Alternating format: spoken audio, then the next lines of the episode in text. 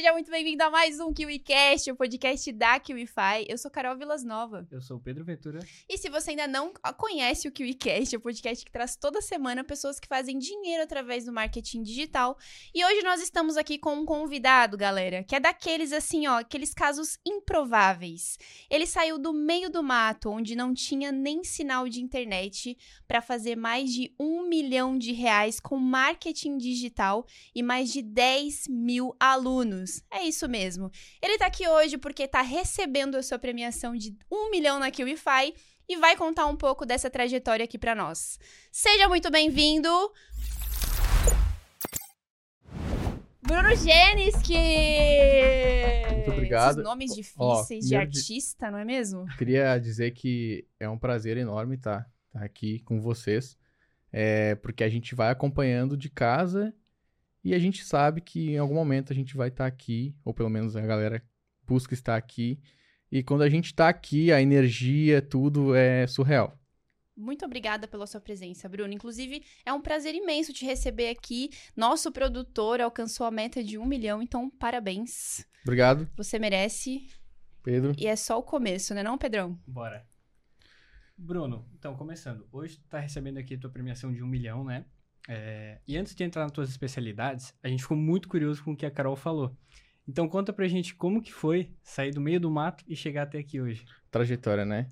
Tá, então vamos começar do começo, né? Que a gente fala. É, eu não nasci de família rica nem nada, não tinha nenhuma base familiar forte. É, com nove anos de idade eu fui morar na fazenda, né? E onde eu morava era uma cidade pequena no interior do Rio Grande do Sul lá. Fui morar na fazenda, num lugar, tipo, acho que era uns 12 quilômetros da cidade. Não tinha internet, na- não tinha, mal tinha sinal de celular. E a gente vivia tipo, uma vida bem, bem da roça, sabe? Que nem a gente vê assim por aí. E só que uma característica minha é que eu sempre fui muito ambicioso. E, tipo, meu, meu próprio padrasto, meu ex-padrasto, ele sempre, tipo, quis impor as vontades deles. Tipo, ah, não. É, porque na época a gente tinha uma aviação agrícola também. E aí a gente tava sempre no meio da lavoura. E várias vezes eu tava na oficina com os aviões ou na lavoura. E mesmo fazendo aquilo envolvido nesse mundo e meio que os pais eles trazem essa carga, tipo, não, vou te direcionar por aqui, e eles colocam até os sonhos deles em nós. É muito comum isso, tipo, ah, é, eu quero que tu seja um mecânico de avião, eu quero que tu seja piloto e tal, sabe? E mesmo lá, no meio daquilo, eu sentia que tipo, não era pra mim, sabe? Não me dava brilho no olho. E desde pequeno eu sabia, tipo, cara, acho que não é isso que eu quero pra minha vida, mas, tipo, vamos indo, né? Não sei pra onde eu quero ir. E quando a gente não sabe pra onde a gente quer ir, qualquer lugar serve, né? Então eu fui indo. Aí, bom, passou um tempo, eu comecei, eu peguei bem a fase que eu entrei na pré-adolescência para adolescência, que eu tinha 9 anos. Eu fiquei mais ou menos 9 anos na fazenda e acho que foi em 2018 foi o momento que eu tipo assim, cara, eu tenho que sair da fazenda. Porque tipo assim, eu vi os meus amigos fazendo coisas simples que eles poderiam fazer, por exemplo, ir na casa dele, tipo, pô, vamos fazer uma social hoje. Vamos conversar, tipo, vamos se juntar num lugar e tal. E eu não tinha essa oportunidade. Porque como eu morava na fazenda, cara, a logística pra sair da fazenda, tipo, é absurda. Entendeu? Eu não tinha essa, esse- essa praticidade. O meu sonho, eu lembro direitinho, o meu sonho com 17, 18 anos era, tipo assim, cara, morar na cidade. Pode parecer algo, tipo, besta pra ti, porque talvez tu já more na cidade, mas pra mim, o meu sonho era sair do mato, sair da fazenda, onde nem sinal de celular tinha. E eu lembro que era muito comum entre colegas, tipo, todo mundo na turma tá falando de alguma coisa que aconteceu, tipo, pô, tu viu aquela notícia e tal? E pode parecer besta, bizarro, mas eu tava sempre por fora. E eu me sentia muito mal com aquilo, entendeu? Então meu sonho era ir pra cidade. E eu consegui. A gente acabou, por motivos maiores, saindo da, da, da fazenda e morar na cidade. Quando eu fui pra cidade, eu consegui realizar o meu sonho, que era morar na cidade. Olha que sonho pequeno, né? Mas já era um sonho, tipo. E aí veio a minha primeira crise existencial. Tipo assim, cara, tá, eu cheguei no meu sonho, que é morar na cidade. E agora? E aí me bateu, tipo assim, uma confusão, um sentimento ruim de tipo, cara, eu não, não sei o que eu quero fazer da minha vida. E eu me senti completamente perdido. Tipo, eu lembro nitidamente, assim, de eu caminhando nas ruas e os meus amigos indo pra faculdade, todo, meio, todo mundo se encaminhando, sabe? Uns iam pra faculdade, outros pra outro lugar. E eu não sabia o que, que eu ia fazer. E aí eu fiquei tipo, tá. E aí é, eu recebi uma ligação de um, de um amigo nosso que na época, acho que ele ainda é piloto, na época ele trabalhava para nós, pro meu padrasto, ele tinha uma aviação agrícola. É, vou, vou, localizar. A gente tinha uma fazenda, uhum. mas a nossa fazenda, ele não, tipo, não tinha coisas na fazenda, tipo, criação de gás, essas coisas assim. Ele tinha dentro dessa fazenda uma aviação agrícola. A aviação agrícola, para quem não sabe, é aqueles aviões que jogam veneno nas lavouras, sabe? Uhum. E ele não era piloto, ele contratava os pilotos pra, tipo, trabalhar para ele. E, e como eu tava sempre envolvido ali na oficina, nos aviões, eu criava uma amizade com esses pilotos, né? Até tem até hoje. E aí, um desses pilotos me ligou, ele morava numa outra cidade, perto da nossa ali. Ele disse, cara, quero falar contigo. É... Eu sei que tu foi pra cidade e eu tenho uma proposta, uma oportunidade de negócio para ti, né? E aí, eu, não, beleza. Passa lá em casa, a gente combinou o horário e foi lá em casa. E lá foi. O primeiro marco da minha vida foi sair do mato, da fazenda, pra cidade. Pra cidade. O segundo foi essa ligação. E lá, na minha sala da minha casa, ele, me apresen... ele fez uma apresentação de 45 minutos de um, de um negócio de marketing multinível. Eu conheci o marketing multinível por conta dele. E aquilo abriu a minha mente de tipo assim, cara, eu tava completamente perdido e agora eu descobri que eu quero na vida. Eu quero trabalhar com marketing multinível. Tipo Renaudet, com certeza Sim. você deve ter ouvido falar sobre Renaudet. Mary é Kay. tipo Mary Kay, tem várias, várias. empresas. Marketing multinível é um modelo de negócio, né? E ele me apresentou aquilo. E na, eu, tipo, eu lembro que eu não dormi aquela noite. Foi, tipo, surreal. Porque na minha cabeça, tipo assim, cara, mesmo que tu tenha nascido ferrado na vida, tem uma maneira de tu crescer e ser alguém, construir um negócio. E olha só como o marketing multinível pode te ajudar, entendeu? Basicamente essa era a proposta. E aí eu topei e comecei a fazer marketing multinível. O marketing multinível, ele serviu para abrir a minha mente, mudar a minha mentalidade, entender que tu pode sim crescer, tu pode prosperar, tu pode ser alguém na vida é, por suas forças. Não precisa, tipo, é, necessariamente nascer num ambiente que todo mundo já é rico, teus pais, ou ganhar na loteria. Porque até então, tipo, para mim era fora da, de cogitação a possibilidade de eu poder, tipo, ter uma vida de multimilionário, por exemplo, nascendo onde eu nasci. E dentro do marketing multinível, eles têm, eles tu passa praticamente por um processo de lavagem cerebral. E que eu acho muito importante, muito necessário. Porque ali eles te mostram que, cara, olha só, se você se dedicar, se você tiver energia, inteligência emocional, que é o que a maioria das pessoas não tem, tu consegue conquistar o que tu quiser.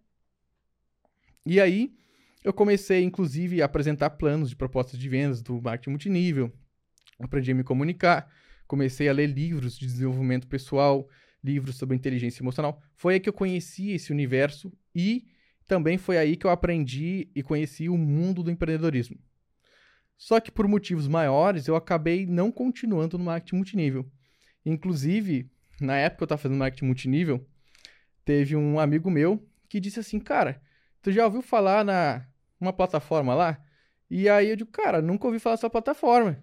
Interessante. E aí ele disse, pois é, cara, olha só, dá pra ganhar dinheiro com isso aqui. E eu, tá, beleza, não ouvi nada. Aí, tipo, saí do marketing multinível, decidi ir pra Florianópolis. Aí acho que eu tava com 20 anos, 20, 19 anos, fui pra Florianópolis, tá? Saí da cidade do interior, fui morar lá na capital. E continuei trabalhando e aí eu conheci o mundo do marketing digital. E aí, eu, quando eu conheci o mundo do marketing digital, eu decidi, cara, eu não vou fazer marketing multinível, mas eu vou focar no mercado digital. Só que o mercado digital, ele é muito grande. Ele é muito amplo. E, tipo, a galera que está começando agora, quando se depara com esse mundo do mercado digital, ele se sente confuso, porque eles não sabem o que, que é melhor, eles não sabem para qual player, para qual guru eles vão dar atenção, porque várias estratégias, cada um fala uma coisa. E eu passei por isso, eu me senti assim. Tanto é que eu fiquei dois anos sem ter resultado. Só que o que, que eu percebo que foi o diferencial que me fez chegar, por exemplo, aqui hoje, a conquistar um milhão de reais? Foi ter um sonho, um desejo muito forte, que, apesar das minhas frustrações, eu continuava ali todos os dias lutando e batalhando para tipo atingir aquele resultado, para conseguir é, mudar a minha vida, porque eu sempre tive aquela ambição de tipo assim, cara, foi o primeiro, você confesso para vocês, meu primeiro trabalho CLT foi um horrível, foi um inferno, tipo assim, eu odiava o que eu fazia. O meu chefe, se ele assistir isso aqui, cara, Vai sabe- saber da verdade. é, ele vai saber da verdade, mas bora, bora abrir. Bora, bora. É, bom, se, se ele estiver assistindo isso, eu quero que ele saiba que eu sou muito grato por ele ter feito da minha vida um inferno. Porque eu odiava trabalhar onde eu trabalhava, porque ele era muito ruim comigo. Tipo, ruim como? No sentido de me cobrar. Só que eu entendi que aquela adversidade, aquela frustração, ela tinha uma moeda equivalente. Que ele estava me mostrando algo e, inclusive, ele foi o maior incentivador para fazer com que eu saísse do CLT e fosse para o empreendedorismo. Então chegava domingo à noite eu entrava em desespero, tá? E aí eu, cara, eu tenho que sair, eu tenho que começar a ver do marketing digital, preciso ver do marketing digital. E isso era um incentivo, um combustível que eu tinha ali que fazia com que todos os dias depois do trabalho chegasse em casa, metesse a cara no computador e ficasse ali até. Eu lembro direitinho, eu chegava em casa às 6 horas, tomava banho, tomava um café, jantava ali, entrava no computador, era tipo 7 e meia, 8 horas, e eu ia até às 11. Tipo, das 7 e meia às 11, todos os dias à noite eu fazia isso, todos os dias. E eu fiquei assim durante dois anos, sem ter nenhuma venda, nenhuma venda. Isso até é uma coisa que eu quero falar, porque, tipo assim, o que que destaca na internet? E que talvez tu é, esteja acostumado a ver. Cara, tu vê o moleque ali, cinco meses, milionário, andando de Lamborghini. Só que saiba que isso é exceção da exceção. É muito comum tu ver, é, e eu falo por amigos próprios que eu conheço, cara, o moleque tem 17, 18 anos, o, o cara anda, anda uma- tem uma mansão, anda de Lamborghini, de Ferrari, tipo, faz milhões com a internet, tipo, em pouquíssimo tempo a gente já vê um resultado muito grande, resultado tipo assim de meses, de um ano, mas isso é exceção, não é, o normal não é. O normal é tu comparar o nosso negócio, se você se a galera comparar o nosso negócio, o nosso business do mercado digital com uma faculdade, Legal. já fica mais legal. Por quê? Porque numa faculdade, quanto tempo tu leva a faculdade em média? Depende Uns- do curso. Uns quatro anos. É, uns quatro Se você anos, for fazer direito, são uns 10, tipo, quantos anos, né? É. São anos pra caramba. uns 10, 5 anos, é, né? sei lá. E foi dessa jeito, foi dessa forma que eu levei. Cara, pelo menos cinco anos. Porque na época, ah, os meus amigos estavam fazendo faculdade. Uhum, E eu pensei, cara, essa aqui é a minha faculdade. exato. Então quando eles se formar lá, eu vou, vou comparar. Quando eles se formarem lá, eu quero ver onde é que eu vou estar. E, e engraçado que pra alguns pode parecer tipo assim, porra, levou dois anos pra ter a primeira venda, mas cara, dois anos passa muito rápido.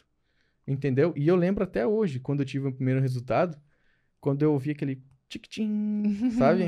Aquela notificação de venda. Cara, o meu primeiro boleto gerado, tipo, eu quase pirei. Esse boleto não foi pago, tá? Infelizmente. Mas quando eu vi o tic-tim, assim, no celular, e eu olhei, assim, eu vi aquela notificação, aquilo, tipo... Cara, eu Foi a partir pulei desse de alegria, que um você grito. pensou que é aquilo, é, o mercado digital é real. Então, foi exatamente nesse momento que eu disse, cara, isso existe, isso é real, funciona, né? E eu consigo. Porque depois de um tempo, de tanto ver a galera tendo resultado, tipo, é, tá, eu sei que isso existe, que funciona, porque eu tô vendo o cara ali, é a prova viva. Mas será que eu consigo, né? Será que eu sou capaz? E quando tu vê aquela venda, na mesma hora vira aquela chave, tipo, cara, eu sou capaz, eu consigo também. Entendeu? E outra coisa que eu também pensei, cara, eu fiz uma venda agora. Eu levei dois anos, não fazia venda.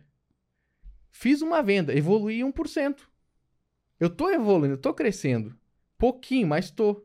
Fiz a primeira venda. Agora eu preciso aprender a fazer a segunda venda. Se eu fiz a primeira, eu consigo fazer a segunda. Ela serve como combustível também. É. E olha, isso aqui é o que eu quero que você preste atenção agora. Porque isso aqui é o divisor de águas. Eu mentoro a galera no, no particular, até tô parando agora com isso. Mas mentoro muitas pessoas no particular. E o que, o que faz a galera, tipo assim, é quase tipo assim, 95% da, da galera que não tem resultado com o mercado digital, eles não têm resultado com o mercado digital por causa do emocional. Eles não têm porque é o mais difícil. É, o intelectual é mais fácil de conseguir, a inteligência intelectual. A inteligência financeira, eu acho, não lembro quais são os três tipos, também é mais tranquilo, mas a inteligência emocional é a mais difícil delas. Porque dentro da inteligência emocional vão vir, tipo assim, crenças que vão te limitar, ideias, possibilidades, tu vai se sentir. É muito comum no mercado digital tu começar nele, tu sentir, cara, tô perdendo meu tempo aqui. Olha lá, fulano tá ganhando dinheiro, eu tô aqui ainda. Pô, se eu tivesse começado a faculdade, sabe? Esses pensamentos, tudo são crenças limitantes. E lembra que eu falei que eu participei do, do meio do marketing multinível? E, cara, se tu acha que o digital é difícil... foi uma escola. O marketing multinível foi a escola, a escola de vendas. E, e foi surreal, porque, tipo assim, eu percebi que a maioria das pessoas, mesmo quando eu entrego na mentoria particular, vocês, eu entrego ali o mapa detalhado, cara, faz isso, faz isso, faz isso, quando acontece isso, tu faz isso aqui, mesmo assim o cara não consegue fazer, ele se trava, ele se bloqueia, sabe? E é tudo 100% do emocional. O legal é que você disse que participou, teve essa experiência com marketing multinível, teve uma experiência lá no CLT, que foi um emprego que você não gostou, que você odiava, na verdade, e foi o seu principal combustível para querer empreender. E aí você foi para Florianópolis e começou a pensar em marketing digital e, e, aplicar as coisas lá. Eu queria saber o que, que você começou a fazer exatamente quando você entrou para o digital. Foi que tipo de produto? Você começou como afiliado? Foi qual, é, por qual caminho que você percorreu assim que você se deparou com o digital? Eu comecei com um produto bem antigo. Eu estava ultrapassado aquele produto. Eu não sabia na época quando entendi mercado digital. Mas a estratégia que o cara me ensinou no curso dele, eu sei que estava ultrapassado já naquela época. Quem dirá hoje. E eu comecei, eu nunca quis muito ser afiliado. Porque eu tinha a sensação de, tipo assim, cara, tô trabalhando pros outros ainda. Sim. Mesmo no CLT, é, eu tô trabalhando pros outros. Claro, hoje eu, eu enxergo que essa minha visão era um pouco distorcida, né? Mas, tipo assim, eu quero ser produtor. E aí eu pensei, cara, o que que eu sei fazer? Qual conhecimento que eu sei que eu posso monetizar? E, tipo, você que tá assistindo a gente agora pode estar tá pensando assim, pô, eu não tenho nenhum conhecimento, né? Que eu posso monetizar. Cara, tu tem. Sempre tem alguma coisa. E se não tem, mano, vai aprender então, entendeu? Tem muita coisa que, tipo, eu aprendo para depois ensinar. E foi isso que eu fiz. Aí eu aprendi. Primeira coisa que eu aprendi é ter um site, um WordPress. Legal. Se eu falar o que, eu fiz, pra... quem conhece o produto vai saber de que produto eu tô falando. Aí, basicamente, a estratégia, o produto inteiro que eu fiz, ele me ensinou a ter um site WordPress, eu aprendi tudo sobre uh, domínio, hospedagem e tal. E aí, qual era a estratégia? Era orgânica no Google. Tipo assim, fazer artigos no Google, fazer artigos no meu blog, do meu site, e organicamente, meu, os meus conteúdos iriam ranquear no Google. A galera ia entrar pelos meus artigos, conhecer o produto e iam comprar. Então você começou a fazer fazendo sites. Blogs, é. Legal. A estratégia de blogs. Funciona uhum. ainda hoje, tá? Funciona. Mas é tipo assim. É, porque. Vou, deixa eu explicar melhor. Para quem tá começando, tá? Pra, o iniciante tem funis de vendas que são melhores. Por quê? Porque tem cada funil tem o lado bom e o lado ruim, tá? É, vou explicar melhor. O funil para iniciante, qual que é o melhor funil? É um bem simples, tá? Que geralmente a gente faz tráfego direto, que é o que eu recomendo, ou marketing de resposta direta, aquele, o termo em inglês é direct response, se eu não me engano, tá? Uhum. É um funil legal porque ele é simples, ele funciona e o mais importante de tudo, ele te traz resultado a curto prazo, curtíssimo prazo. Tá, o que, que é o curto prazo? É possível e acontece de tu, é, em, tipo assim, em uma, duas semanas já ter um resultado. Mas não é normal. Isso é o 100% normal, tipo, muito, muito normal. Mas, tipo assim, é possível tu ter um resultado a curto prazo de, tipo assim, pô, cinco meses, um ano, tu já começar a ter um resultado ali, entendeu?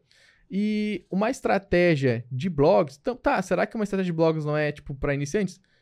Cara, eu não, eu não recomendo pra galera que tá começando usar alguma estratégia que envolva algo, o tráfego orgânico. E para a galera que não sabe o que é tráfego orgânico, basicamente o tráfego orgânico, tráfego são pessoas visitando o teu site, teu WhatsApp, são pessoas visitando o que tu vende, pode ser um produto ou serviço. E organicamente é que tu não paga para essas pessoas. Basicamente tu distribui conteúdos como um canal no YouTube, post no Instagram, e esses conteúdos eles servem como isca para atrair a galera de forma gratuita para conhecer o teu produto e serviço. Tá? Isso é o tráfego orgânico. Eu não recomendo, por quê? Porque tu fica refém do algoritmo. Um exemplo, tu quer construir um canal no YouTube hoje. Cara, um canal no YouTube é uma estratégia de médio e longo prazo. Se tu tá buscando ter resultado agora, a curto prazo, eu recomendo que você pague para essas pessoas virem até você. E aí a gente chama essa estratégia de tráfego pago. É meio óbvio, meio lógico, né? Então eu recomendo uma estratégia assim, sabe? Para quem tá começando, porque é mais fácil de tu ver o resultado, tipo, daqui a duas semanas, daqui a um mês, dois meses. Tipo assim, é, é tangível, é possível, sabe? Uhum. E na época que você começou a trabalhar com blogs, você já teve esse insight sobre o tráfego pago ou você começou organicamente e quanto tempo você ficou nisso? Eu fiquei os dois anos no orgânico. E aí você fez sua primeira venda com fazendo tráfego pago no Facebook. No Facebook. No Facebook. É, é engraçado. Olha só, ele ficou dois anos fazendo orgânico, orgânico, sem resultados, uhum. para daí entender a estratégia do tráfego pago e fazer pelo Facebook a sua primeira venda. E quando eu comecei tráfego pago, eu demorei. É surreal. Eu demorei uma semana e já comecei a ver resultado. E até peguei uma aversão do tráfego orgânico. Uhum. Mas eu vou passar uma sacada pra galera aqui, que é a seguinte. O tráfego orgânico, atualmente, enquanto a gente está gravando esse podcast aqui, é, eu recomendo que tu foque no Reels do Instagram, tu foque no TikTok, no Kawaii, ou Kuai, que a galera pronuncia, uhum. acho que é certo pronunciar assim, e YouTube, tá? E Shorts também, principalmente. Porque o que acontece? É, dependendo do teu nicho, tá? O orgânico não entrega muito bem, ou até entrega, mas tipo não é tão interessante. Nichos mais bobinhos, eu diria, tipo nichos que não são tão agressivos, tão blacks, eu não recomendo muito estratégias no orgânico, eu recomendo tráfego pago. Agora, se tu trabalha com um nicho mais sensível, que o Facebook, o Instagram não gosta muito que os anunciantes façam, eu recomendo que tu utilize uma estratégia orgânica. Então, o nicho influencia. Olha só, primeiro ponto. Segundo ponto, eu recomendo que o orgânico tu foque em é, plataformas, redes sociais que estão começando agora, porque a entrega orgânica ela é muito maior. Depois de, e isso, isso é natural de toda rede social. No início, ela sempre vai entregar mais, porque tem poucos usuários. Com o tempo, e ela vai entregar mais de forma gratuita, e anunciar também nela vai ser mais barato. E com o tempo isso vai mudando. É, vai ficando cada vez menos ela entrega no orgânico, né? E cada vez mais fica mais caro anunciar naquela plataforma, naquela rede social.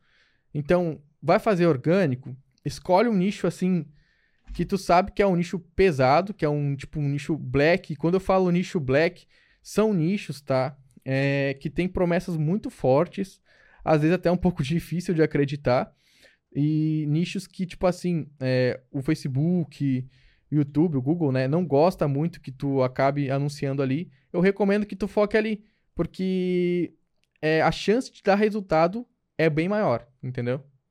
Entendi. É, depois que tu saiu do tráfego orgânico, né, como foi sua primeira estratégia para trabalhar com o tráfego pago? Eu conheci o mundo do marketing direto. Basicamente, a estratégia funciona da seguinte forma: a gente vai fazer anúncios. Imagina que tu vai fazer um anúncio, tá? É, pode ser, onde eu recomendo para quem tá começando, não falar da galera que acho que é iniciante é quem tá, é a maioria, né? Então, pronto, eu vou te passar agora aqui o passo a passo vai fazer. Tu vai procurar um mercado que tu já, já pensa meio a médio e longo prazo, tipo assim, cara, eu vou ficar nesse mercado e vou ficar nele até dar certo. Nem que eu leve dois anos que nem eu levei para fazer uma venda, eu vou ficar nele até dar certo. Então escolhe um mercado que tu sabe que tipo que vende. Que é um, não, escolhe, não escolhe um negócio muito doido, nada a ver, assim. Escolhe um mercado que tu não precisa ser os top nichos que a galera fala, uhum. mas um que tu sabe que dá dinheiro, beleza. O que que tu vai fazer? Tu vai estudar todos os produtos que tem ali, tu vai conhecer os mercados, estratégias de venda e tal. E aí você vai começar a fazer anúncios no Facebook.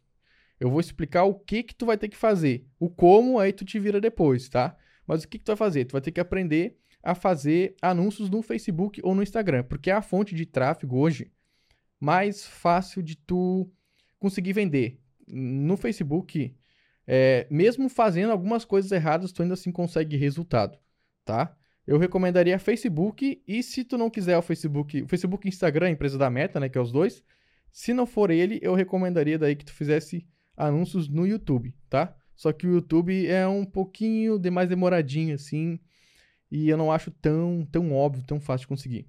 E como é que funciona? Tu vai fazer um anúncio, já recomendo que você faça anúncios em vídeo, porque a chance de tu é, impactar aquela pessoa é muito maior. Então a chance de tu ter resultado é muito maior. Faz um vídeo bem caseiro que gere bastante conexão e esse vídeo tu vai convidar a pessoa a clicar no botão, teu anúncio, não saiba mais, e tu vai direcionar esse cara pro teu site, para tua página de vendas. Pode ser também, em vez do cara ir para um site, para uma página de vendas, ele pode ir pro teu WhatsApp. E lá dentro do WhatsApp, tu conversa com ele e no meio dessa comunicação ali, conversando com ele, entendendo, tu vai ofertar o produto, mostrar a tua solução para ele. Se o cara topar e quiser comprar o produto, se for no site, vai ter os botões para o cara clicar. E para o checkout, que é a página de inscrição, a página de checkout que a gente chama basicamente é a página que tu coloca as suas informações ali para comprar o produto, tá? E aí o cara compra, já era, vem a tua comissão de vendas, entendeu? Legal, foi assim que você fez. Você foi depois do, da sua estratégia com, com o orgânico, você começou a fazer tráfego pago dessa forma.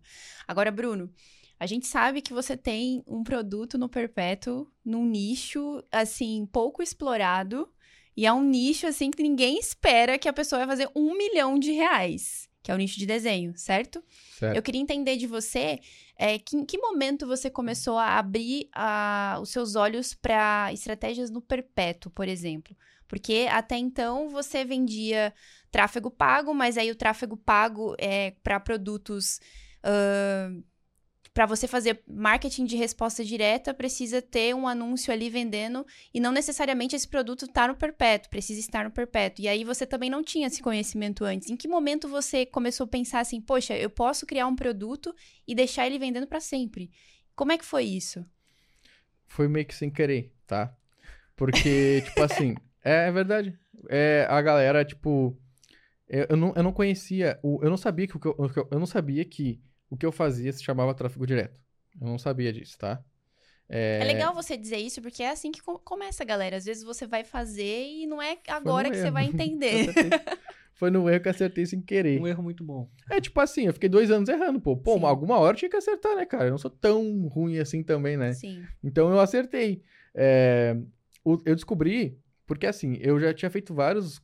Eu fiz vários cursos. Não foi um ou dois. Foi tipo. Cara, eu já fiz de tudo, sabe? Tipo, você pode imaginar as estratégias assim. E aí eu pensei, cara, vou fazer um anúncio e vou jogar. Porque antes os caras estavam assim. Não, faz um anúncio, aí manda o cara pra uma isca digital. E aí tu faz o funil de e-mail com ele, que é basicamente tu. É, tu entrega uma isca e aí tu captura o e-mail, os lead dele ali, as informações com ele e fica acompanhando ele naquele e-mail até a hora que ele vai comprar de ti. Entendeu? Eu fazia muito isso e nunca tive resultado. Eu disse, cara, quer saber? Eu ouvi até uma frase, lembro de quem falou, que ele disse assim: o simples é o que funciona. Ah, se o simples é o que funciona, então vou fazer um anúncio, vou jogar na página de vendas e vou ver o que acontece. E foi o que eu fiz. E aí eu comecei a ter resultado. Foi bizarro. E foi tipo assim: é... para quem não tinha resultado, no primeiro mês, quando eu comecei a ter, eu lembro que eu já fiquei, tipo, a gente chegou a faturar 1.200 no primeiro mês. E, tipo, no segundo mês, 3 mil, 4, 5, 15. E, tipo, em quatro meses eu tava, tipo, 30 mil todo mês. Sendo que eu trabalhava num lugar que eu ganhava, tipo, 1.200 por mês, entendeu? Oh, e aí eu comecei a olhar assim, cara, peraí, eu tô fazendo meu salário por dia aqui, como assim? Sabe? Tipo, surreal. E era um negócio simples. Aí depois, com o tempo, com a maturidade e estudando, eu fui entender, cara, o que eu faço é marketing direto. Não, e aí, olha que doido. Primeiro eu descobri o nome da estratégia, ah, marketing direto. Pô, então vou estudar mais sobre. Porque, pra você terem uma noção, eu não sabia nem como pesquisar no Google. Eu não sabia, tipo, ah, como trabalhar com marketing direto. Porque eu nem sabia que marketing direto existia. Não sabia disso. Então eu descobri, ah, é marketing direto. Pô, então como pesquisar marketing direto? E hoje já tem até uma visão de quê? De modelo de negócio. E eu acho que muitas pessoas não têm essa visão. Tipo, qual que é o teu modelo de negócio? Cara, eu tenho hoje uma empresa e você que trabalha com o mercado digital ou está começando a querer trabalhar com o mercado digital, as empresas de, de marketing digital, não todas, tá? É, as agências e tal, mas quem, principalmente quem faz tráfego direto, eles têm uma empresa que o foco deles está no, no caixa rápido. Tipo, fazer grana hoje, mas amanhã Cara, amanhã tem que ter outro produto, porque a tua oferta uma hora vai morrer, vai parar de vender, tu tem que revitalizar ela, tem que criar outra e tal. E, ter, e isso é uma luta constante. E eu percebi que meu modelo de negócio é de fazer caixa. Mas que no longo prazo eu não vou ter um brand, eu não vou construir uma autoridade, eu não vou construir algo que tenha valuation, que tenha equity que eu possa vender no futuro. Inclusive, essa foi uma visão muito grande que eu tive no evento que a gente foi da QIFI, né? Lá no evento, eu comecei a ver a visão de empresário e não mais a visão de marqueteiro. Legal. Eu comecei a ver, cara, tu tá ligado? Cara, tu sabe que tu tá num modelo de negócio que é lucro, caixa. Mas daqui a cinco anos tu vai estar tá fazendo igual a mesma coisa? E tipo, tu sabia que tu pode fazer algo hoje que vai gerar frutos em, depois de anos e que ainda isso vai gerar tanto valor que tu pode vender por milhões de reais? E aí que eu, foi conheci, que eu conheci o mundo do equity, o um mundo tipo, cara, tu pode, a tua empresa tem valor se ela tiver previsibilidade de caixa, se ela conseguir minimizar os riscos dela e tiver uma perspectiva de escala e de crescimento. Quando eu descobri isso, eu, cara, não, peraí. Eu já nem quero mais isso, agora eu quero outra estratégia, outro modelo de negócio, entendeu? Entendi. Caraca, aulas até sobre gestão. Sim, exatamente. Se tratando ali do perpétuo, é... o que, que você acha que é necessário para manter uma estrutura rodando no perpétuo hoje em dia? O que, que é necessário? É... Primeira coisa, tá? E escolhe um mercado. E vou dar exemplos para ficar mais prático. É, escolhe, por exemplo, o mercado de emagrecimento. Não, não é para você escolher esse mercado, tô dando um exemplo, tá? Porque todo mundo escolhe emagrecimento, não sei por que a galera gosta tanto. Aí, vamos imaginar o mundo do emagrecimento ou até o mundo da saúde. Eu criaria uma escola dentro da, da QIFI ali, que agora tem essa opção da escola, isso Sim. é bem legal. E aí, eu ia mapear todas as dores que existe dentro do mercado, é, da, do mercado saúde e emagrecimento. E aí eu ia ver, ah, tem pessoas que querem emagrecer na academia, então eu vou criar um produto que o plano seja um plano de treino. Eu, então, olha só, eu escolhi o mercado, mapeei as dores e para cada dor e para cada tipo de pessoa, eu vou criar um produto diferente. Por exemplo, a Carol, talvez ela queira emagrecer com academia. Mas o Pedro, ele não quer emagrecer com academia, ele não gosta, ele quer emagrecer, é, ele quer só uma dieta, entendeu? Então, pra ti, eu vendo um plano de treino e pra ti, eu vendo uma dieta. Então, são dois produtos diferentes. E aí, o que, que eu fazia? Eu fazia vários produtos, criar um ecossistema para pessoas que têm problema de saúde e também talvez tenha problemas com a diabetes, tenha problemas, enfim, problemas que a galera mais tem. Eu ia criar vários produtos.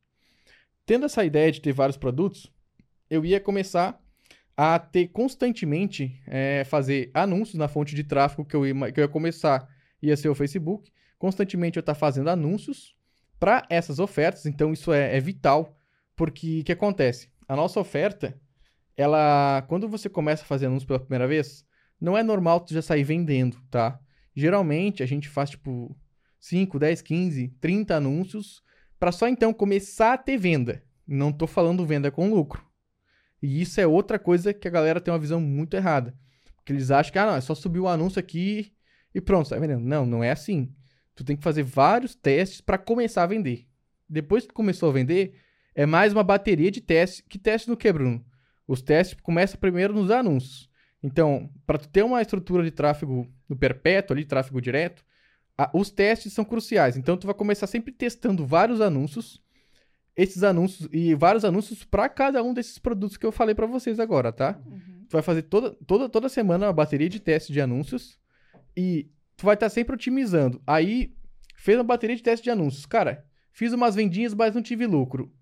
Tu vai analisar a tua página de vendas, tá? E se eu trocar isso aqui, colocar em outra ordem? E se eu falar isso aqui? E se eu fizer uma página falando desse jeito? E você vai fazendo uma, mais testes ainda nessa página de vendas até tu começar a escalar. A nossa oferta, quando tu cria um produto de, de perpétuo, ele imagina que é como se fosse uma onda. Ele começa assim, tipo, uma vendinha ou outra no negativo. Daqui a pouco começa a ter vendinhas pequenas, mas com lucro. Daqui a pouco começa a ter um monte de venda com muito lucro. E aí a oferta ela vai rampando, rampando, rampando, rampando. E tem um momento que ela pega o ápice dela. E quanto tempo é essa onda? Depende de cada nicho, tá?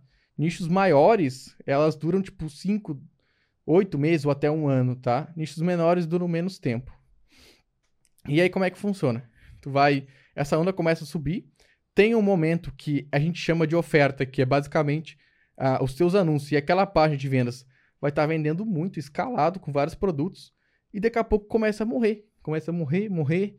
E tu tem que começar a reduzir o orçamento, porque o teu lucro já não é tanto. Tu bota, antes tu botava, por exemplo, 5 mil reais e voltava 10. Voltava o dobro, né? Ou voltava 15, voltava três vezes o teu investimento.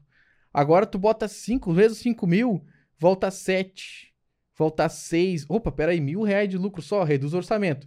Quando começa a acontecer isso, mesmo testando vários criativos para aquela página de vendas, mesmo assim não é o suficiente testar vários criativos, que aquela oferta começa a morrer.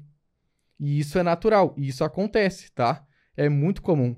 E aí a oferta ela começa a morrer, morrer, morrer até que ela morre. E qual que é o segredo de quem tem uma estrutura no perpétuo? É ter vários produtos. Porque lembra dessa onda? Enquanto uns estão nessa onda que estão rampando, outros produtos com outras ofertas já estão vendendo no ápice, enquanto outras estão morrendo. Então, basicamente, a ideia é o quê? Enquanto tu tem uma oferta morrendo, que aquela onda está caindo, Entendi. já tem duas ou três que já estão rampando, já estão escalando. Entendi. Entendeu? E quando você lançou lá o seu. Porque eu, não, eu falei do nicho, é, pouco explorado, mas falei qual é, né? Que pode falar? Nicho de hobbies. Ele tem um produto no Perpétuo é o de desenho, né? É, pode falar. Ele ensina a desenhar, galera. Ele ensina a desenhar e ele fez um milhão na QIFI com esse produto. O que é, assim, eu, a primeira pessoa que vem aqui que fala que fez um milhão com um produto de desenho. Vieram outros nichos aqui bem inexplorados, mas o de desenho é o primeiro. Quando você começou a, a escalar esse produto, você percebeu essa caída também da oferta? E se sim, o que você fez? Mas também aproveita que você é expert no assunto e explica pra galera o que é perpétuo, o que é essa estratégia de venda. Tá, vamos começar pelo que é perpétuo. Perfeito. Perpétuo é, basicamente é uma estratégia de vendas em que tu tem um produto, pode ser um produto, pode ser um serviço, uma prestação de serviço, qualquer coisa, tá? Que tu, você possa vender, que está sempre disponível para a pessoa comprar. Então, a qualquer momento a pessoa pode ir ali adquirir, adquirir aquele produto, tá? Basicamente é isso, é um perpétuo, entendeu? Agora, a estratégia para tu vender produtos que estão sempre disponíveis tem várias. Eu dei o exemplo para vocês aqui de tráfego direto que inclusive é a estratégia que eu recomendo para quem está começando. Tá? Então, perpétuo basicamente é isso. É porque a gente tem também ah, produtos que trabalham com estratégia de lançamento. Sim. Lançamento é diferente. Lançamento já tem mais escassez, porque o produto não fica disponível a qualquer momento. O produto, ele, o, o produtor, o expert, ele abre por um período para tu poder comprar. E, cara, é aquele período que tu tem. Se tu não comprar depois, para adquirir é só quando o cara tiver vontade de abrir de novo a oportunidade. Então, essa acho que é a diferença principal né, do perpétuo para um produto que, que trabalha com estratégia de lançamento. Perfeito. Tá? E a segunda pergunta era em relação. ao seu produto de desenho, porque você começou a vender ele no perpétuo sim. e aí você deu o exemplo de que o perpétuo ele tem algumas ondas. Aconteceu isso com o seu produto de desenho? E se sim, qual foi a estratégia que você usou para poder hypar ele de novo? Tá, boa. É, isso aí tá é... é o ouro, hein? Eu espero que vocês anotem. E é... já deixem o like nesse vídeo aqui, hein? Eu extraindo ouro aqui pra vocês. Isso aí é, é, ouro mesmo, porque eu não... Isso que eu falei para vocês da onda, eu não sabia. descobri porque... Por que eu descobri isso? Por primeiro que eu achei que ia ficar rico. Cara, tô ganhando um monte de dinheiro. E comecei... Não, e aí até acontece muito de vários... Isso que eu, que eu vou que eu vou explicar para vocês. Que aconteceu comigo, acontece com vários players que eu conheço, amigos meus, tá? Começou a ganhar um monte de dinheiro com o produto, deu certo, começou a vender, vender, vender, vender. Aí começou a morrer. E eu digo, uai, o que que tá acontecendo? então o produto parou de vender e agora? Desespero. E aí começa. Será que é o mês? Pô, a galera não recebeu ainda, né? Deve ser isso. Pô, no mês seguinte já tá melhor. Aí não, tá pior ainda. Meu Deus, o que que tá acontecendo? e aí eu comecei a entender que basicamente o que acontece? Quando você isso, é, essa estrutura de ter anúncio e página de vendas, que a gente chama de oferta e a gente também chama de mensagem de vendas, ela, as pessoas basicamente elas cansam de ouvir, que é a saturação que a gente fala. Então, basicamente, o que acontece? Por que, que essa onda começa a cair? Porque, mano, a galera já viu. Quem, quem tinha que comprar, comprou. E quem não comprou, não vai comprar. Entendeu? Acabou. E, tipo, é isso. E aí o que, você tem que fazer? Você tem que entregar uma nova roupagem, que a gente chama. Que é apresentar aquilo de novo de uma forma diferente. Entendeu? E como que a gente recuperou daí? Eu descobri depois isso, batendo cabeça, dando murro em ponta de faca, da pior maneira possível. É, eu descobri que para tu levantar uma oferta de novo, não é só trocar os anúncios. Nossa, isso aí vale ouro, tá? É, Já tipo deixa assim, o like aí, por favor. Deixa o like. é, eu vou falar como é que tu vai renovar a oferta. Se o teu funil tu usa VSL com delay, porque é diferente. Com VSL com delay, tu renova a oferta de um jeito. E quando tu usa carta de vendas com vídeo, que é um vídeo, mas não tem delay, tem um vídeo e também tem o conteúdo em texto, é diferente. É, se tu usa a estrutura de página de vendas que tem um vídeo e tem texto embaixo, tu troca tudo. Vídeo, texto, tá? No- nos dois casos, tu troca tudo, tá? Só que no caso da VSL, às vezes a galera trocando a lead da VSL, e o que, que é a lead? Boa. É os primeiros minutos da tua VSL. Já é o suficiente para dar uma ressuscitadinha nela. Tu ressuscita. E isso eu tô falando. E essa bateria de teste de criativo ela é constante, tá? Então, independente se a, se a página de vendas é a mesma ou não, tu vai estar sempre testando novos criativos. Porque eles são os primeiros que as pessoas cansam de ver. Então, por exemplo, eu crio um. Só voltando para anúncio, que é importante falar. Uhum. Eu crio um anúncio. Tem anúncios que duram uma semana vendendo e para. Tem anúncios que duram 15 dias. E tem anúncios que eu já fiz que eu já cheguei a colocar tipo 200, 300 mil em tráfego nele, só num único anúncio. E isso pode parecer muito, mas até que é pouco, porque eu já vi players colocarem mais grana. Tipo, colocar um milhão no anúncio. Não são todos os anúncios. Vão ter anúncios melhores e outros piores. Então essa bateria de teste de criativos ela é constante. Fechou, beleza. Tá, mas e mesmo testando criativo, parou de vender? Então vamos começar a mexer na página de vendas. No exemplo da, do vídeo com texto, eu já falei, troca tudo. Entrega uma outra roupagem. E é normal tu fazer a primeira página e não dá certo. Então o que, que eu recomendo? Cara, fez uma página nova diferente, não deu certo? Testa a segunda, testa a terceira, entendeu? E essa bateria de teste, eu sinto que o algoritmo, pelo menos da meta, ele demora um pouquinho para entender que é uma página de vendas nova. Então é normal tu fazer essa página de vendas nova e ela não performar tão bem no início. Então dá um, dois meses testando ali, tá? Porque ela pode ser uma página de vendas boa, só que tu não testou o suficiente. Porque depois o parece que o algoritmo entende, ah, já sei quem é que compra é, com essa página de vendas. Então agora começa a vir o resultado, tá? No caso de quem usa a página de vendas no modelo de VSL com delay, né? Troca lead primeiro. Às vezes dá certo, às vezes não dá. Se não dá certo, cara, aí tu vai ter que trocar tudo. Troca o teu mecanismo único, troca a locução, se é uma mulher coloca um homem, se é um homem coloca mulher. Vai ter que trocar tudo, tá? Porque aí não tem jeito e aí tem que testar novamente. Mas o que, que eu recomendo? Cara, foca sempre no mesmo nicho. Se torna muito bom em vender naquele mercado. Porque aí fica mais difícil da galera concorrente conseguir entrar e bater de frente contigo, entendeu? Porque assim, cada nicho, cada mercado, tu vai direcionar a tua copy, a tua comunicação. Por mais que a copy seja copy, por exemplo, no nicho de emagrecimento, o elemento de prova, ele é muito importante. Ah, mas no nicho de renda, no nicho de hobby, de curso de violão, talvez não seja tão importante. Talvez seja mais importante mostrar, é, não que outras pessoas tiveram resultado, mas que tu é muito bom em ensinar. Só tô Boa. chutando alto aqui. Uhum. Então tem algumas coisas que, que vai mudar a tua comunicação, né? A forma como tu vai apresentar aquele produto para cada mercado, para cada nicho, e tu só vai descobrir isso é, vendendo, trabalhando naquele mercado, entendeu? Tu vai ficando bom com o tempo testando. Depois que testou várias coisas, tu já sabe, tipo, ah, eu sei que para vender é, esse produto nesse nicho, esse tipo de criativo aqui não funciona e que funciona é esse. Eu já sei, entendeu? Então, tipo, já testei tanto que eu já sei o que, que tem resultado. Eu já sei que se, ah, se eu mudar um pouquinho isso aqui, já vai apresentar, já vai ser o suficiente para eu começar a ter resultado de novo. Entendeu? Por isso que no início eu falei, cara, foca no mercado, porque depois de um tempo, tu se torna tão, tão bom, tão foda em vender naquele mercado que é mais difícil tu não ter mais resultado. E é mais fácil, inclusive, tu ressuscitar aquela oferta que morreu. Entendeu? E foi isso que você fez na época que deu uma morrida na oferta do seu produto de desenho? Foi.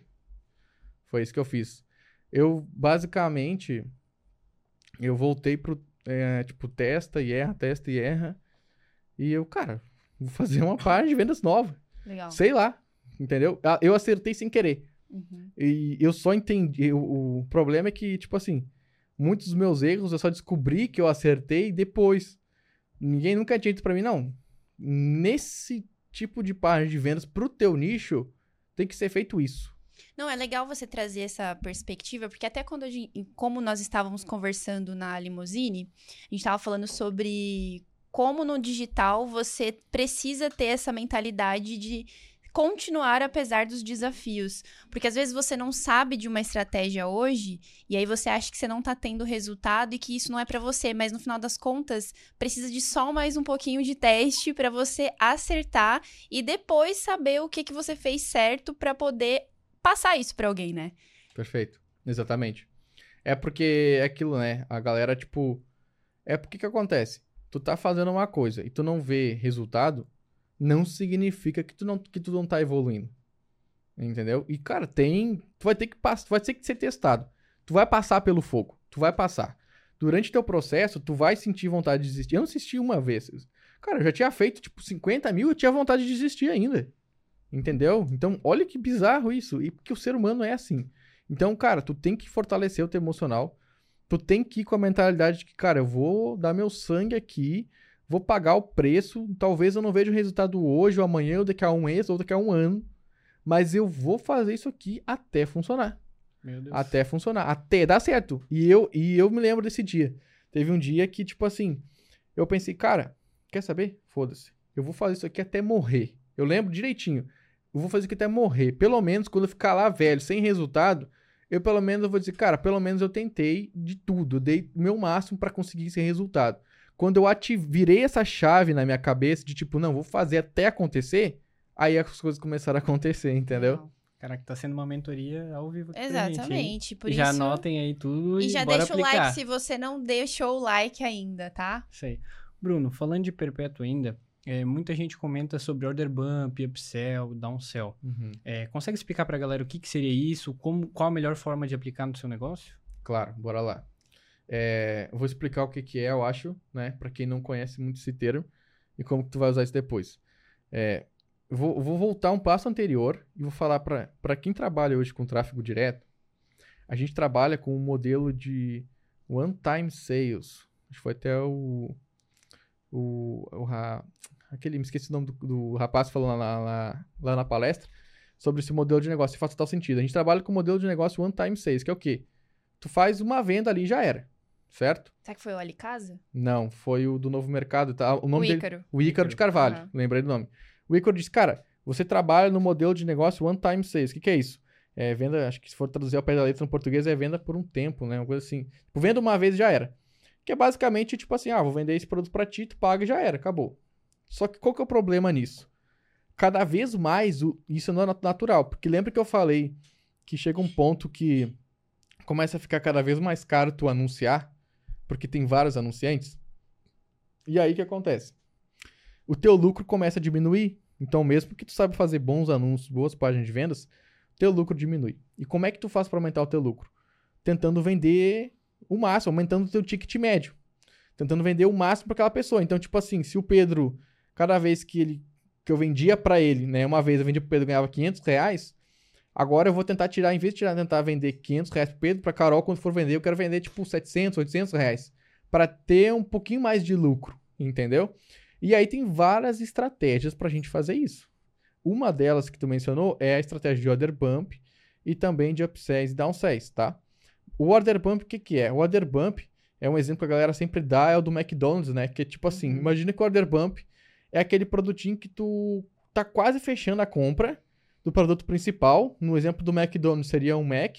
Tá quase comprando hambúrguer e, tipo assim, a guria pergunta pra ti lá no, no caixa. Olha, tu não quer por mais tantos reais levar uma batata extra e tal, aumentar a porção? E, tipo assim, é dois, três reais aí, ah, tá, bota aí. Porque, tipo assim, a pessoa tá no momento de compra. Então, cara, aproveita, porque esse é o momento mágico. É o momento que o cara tá com os dados do cartão de crédito dele na mão. Tu não pode perder essa oportunidade.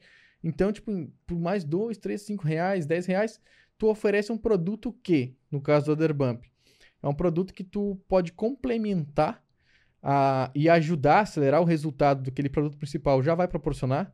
Por exemplo, se o produto é de emagrecimento, tu pode entregar no Order Bump um, um checklist para a pessoa seguir durante 30 dias, que vai ajudar ela a se organizar melhor para executar um plano de dieta, por exemplo. Então, é um produto que vai agregar, que vai acelerar o resultado, ou que vai complementar. Ou também o Order Bump pode ser um produto que vai resolver uma dor futura. Por exemplo, é, a pessoa vai emagrecer, pô, tu vai emagrecer, né? Então, geralmente, quando a pessoa é, tem um sobrepeso, tipo, muita gordura, ela geralmente quando emagrece fica flácida. Então, tu não quer também levar um plano aqui para reduzir a flacidez, tá? Tu pode também oferecer um produto que resolva uma dor que vai surgir no futuro, tá? Como order bump. O order bump, geralmente, ele tem, tipo assim, 20, 15% o ticket, o preço dele, é, do valor principal. Então, tipo assim, imagina que o produto principal custa 100 reais, teu order bump, em média, a gente, a gente, eu recomendo, tá?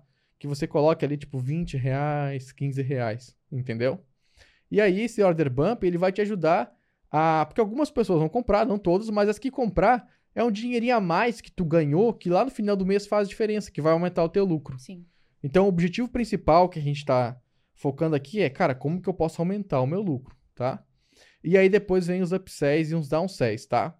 O order bump ele fica no checkout, que é quando a pessoa no momento da compra ali é oferecido para ela a oportunidade de adquirir mais algum produto durante os dados de pagamento ali que ela está informando.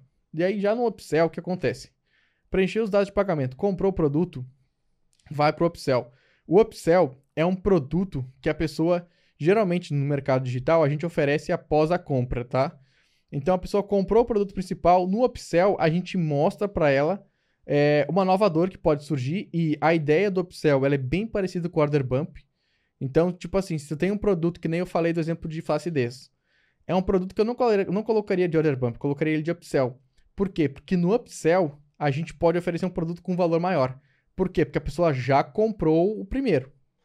E lá no upsell tu diz assim, olha, tu lembra, tu lembra que agora tu vai emagrecer, né? tu vai ficar fitness, a barriga vai trincar, vai ficar bem definidinha.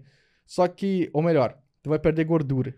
Uhum. Mas, lembra que quem, tipo, tem excesso de gordura também muitas vezes fica flácido. Tem também algumas mulheres que ficam com celulite ou estrias e tal. Então, pois é, pensando nisso, a gente criou um plano para fazer tu não só perder a gordura, mas trincar a barriga, ficar definida e também tirar aquelas celulites, aquelas estrias que estavam te incomodando. E tu não tem interesse em adquirir esse produto, porque olha só, tu já é nosso aluno, já é nossa aluna. E, tipo assim, esse produto geralmente a gente cobra é, 150 reais. Mas como tu já é nossa aluna, a gente vai cobrar somente 100 reais. Se tu quiser, clica no botão aqui embaixo e compra. Entendeu? E agora eu vou passar um hack muito importante para quem faz upsell. É, que é basicamente o script que vai usar upsell. Quando você for vender um upsell para pessoa, em cima do vídeo você coloca algo que remeta que a compra ainda não foi completa. Então, basica, assim? é basicamente assim. Tipo, tu não vai escrever, parabéns, sua compra foi concluída. Assista o vídeo abaixo. Eu geralmente gosto de assim. Espere. Isso aí é bem isso que eu escrevo. Espere. Sua compra não foi concluída ainda. E ainda bota assim embaixo, ó, não clique em voltar, que pode causar erro na tua compra. Presta muita atenção no vídeo aqui de baixo. Porque a pessoa, geralmente, quem compra, principalmente quem usa o cartão, a galera já fica com um pouco de receio de usar o cartão. E ainda usou o cartão, compra e tem uma mensagem dizendo, tipo, cara, tua compra não tá completa como assim, se eu cliquei em pagar? Aí a pessoa ela fica agoniada, tipo, não, o que, que aconteceu? Deixa eu ver o vídeo. E é um vídeo de upsell que ela não sabe. Geralmente, a estrutura de upsell eu uso uma estrutura com delay, com headline, vídeo, e o delay é o quê? É só um vídeo, embaixo não tem nada. Tipo, não, a pessoa não sabe que tem um produto ainda. E o script é basicamente, cara, tu comprou um produto de emagrecimento. E aí, tu vai explicar, olha, parabéns pela tua decisão, você, vai investir no seu corpo, que é o ativo mais importante no exemplo de emagrecimento, né? Você vai investir no seu corpo, que é o ativo mais importante e tal. E, e olha, show de bola. Agora, aí você tem que relembrar tudo que você prometeu para ela, deixar bem claro todos os benefícios do primeiro produto. E eu vou explicar por que que você faz isso.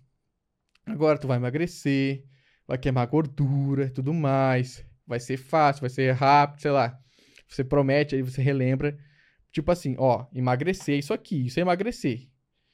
Só que Aí, geralmente, os upsells que mais funcionam são upsells que possuem uma proposta lógica, que foi que eu dei o exemplo de ser gordo, emagrecer e ficar flácido.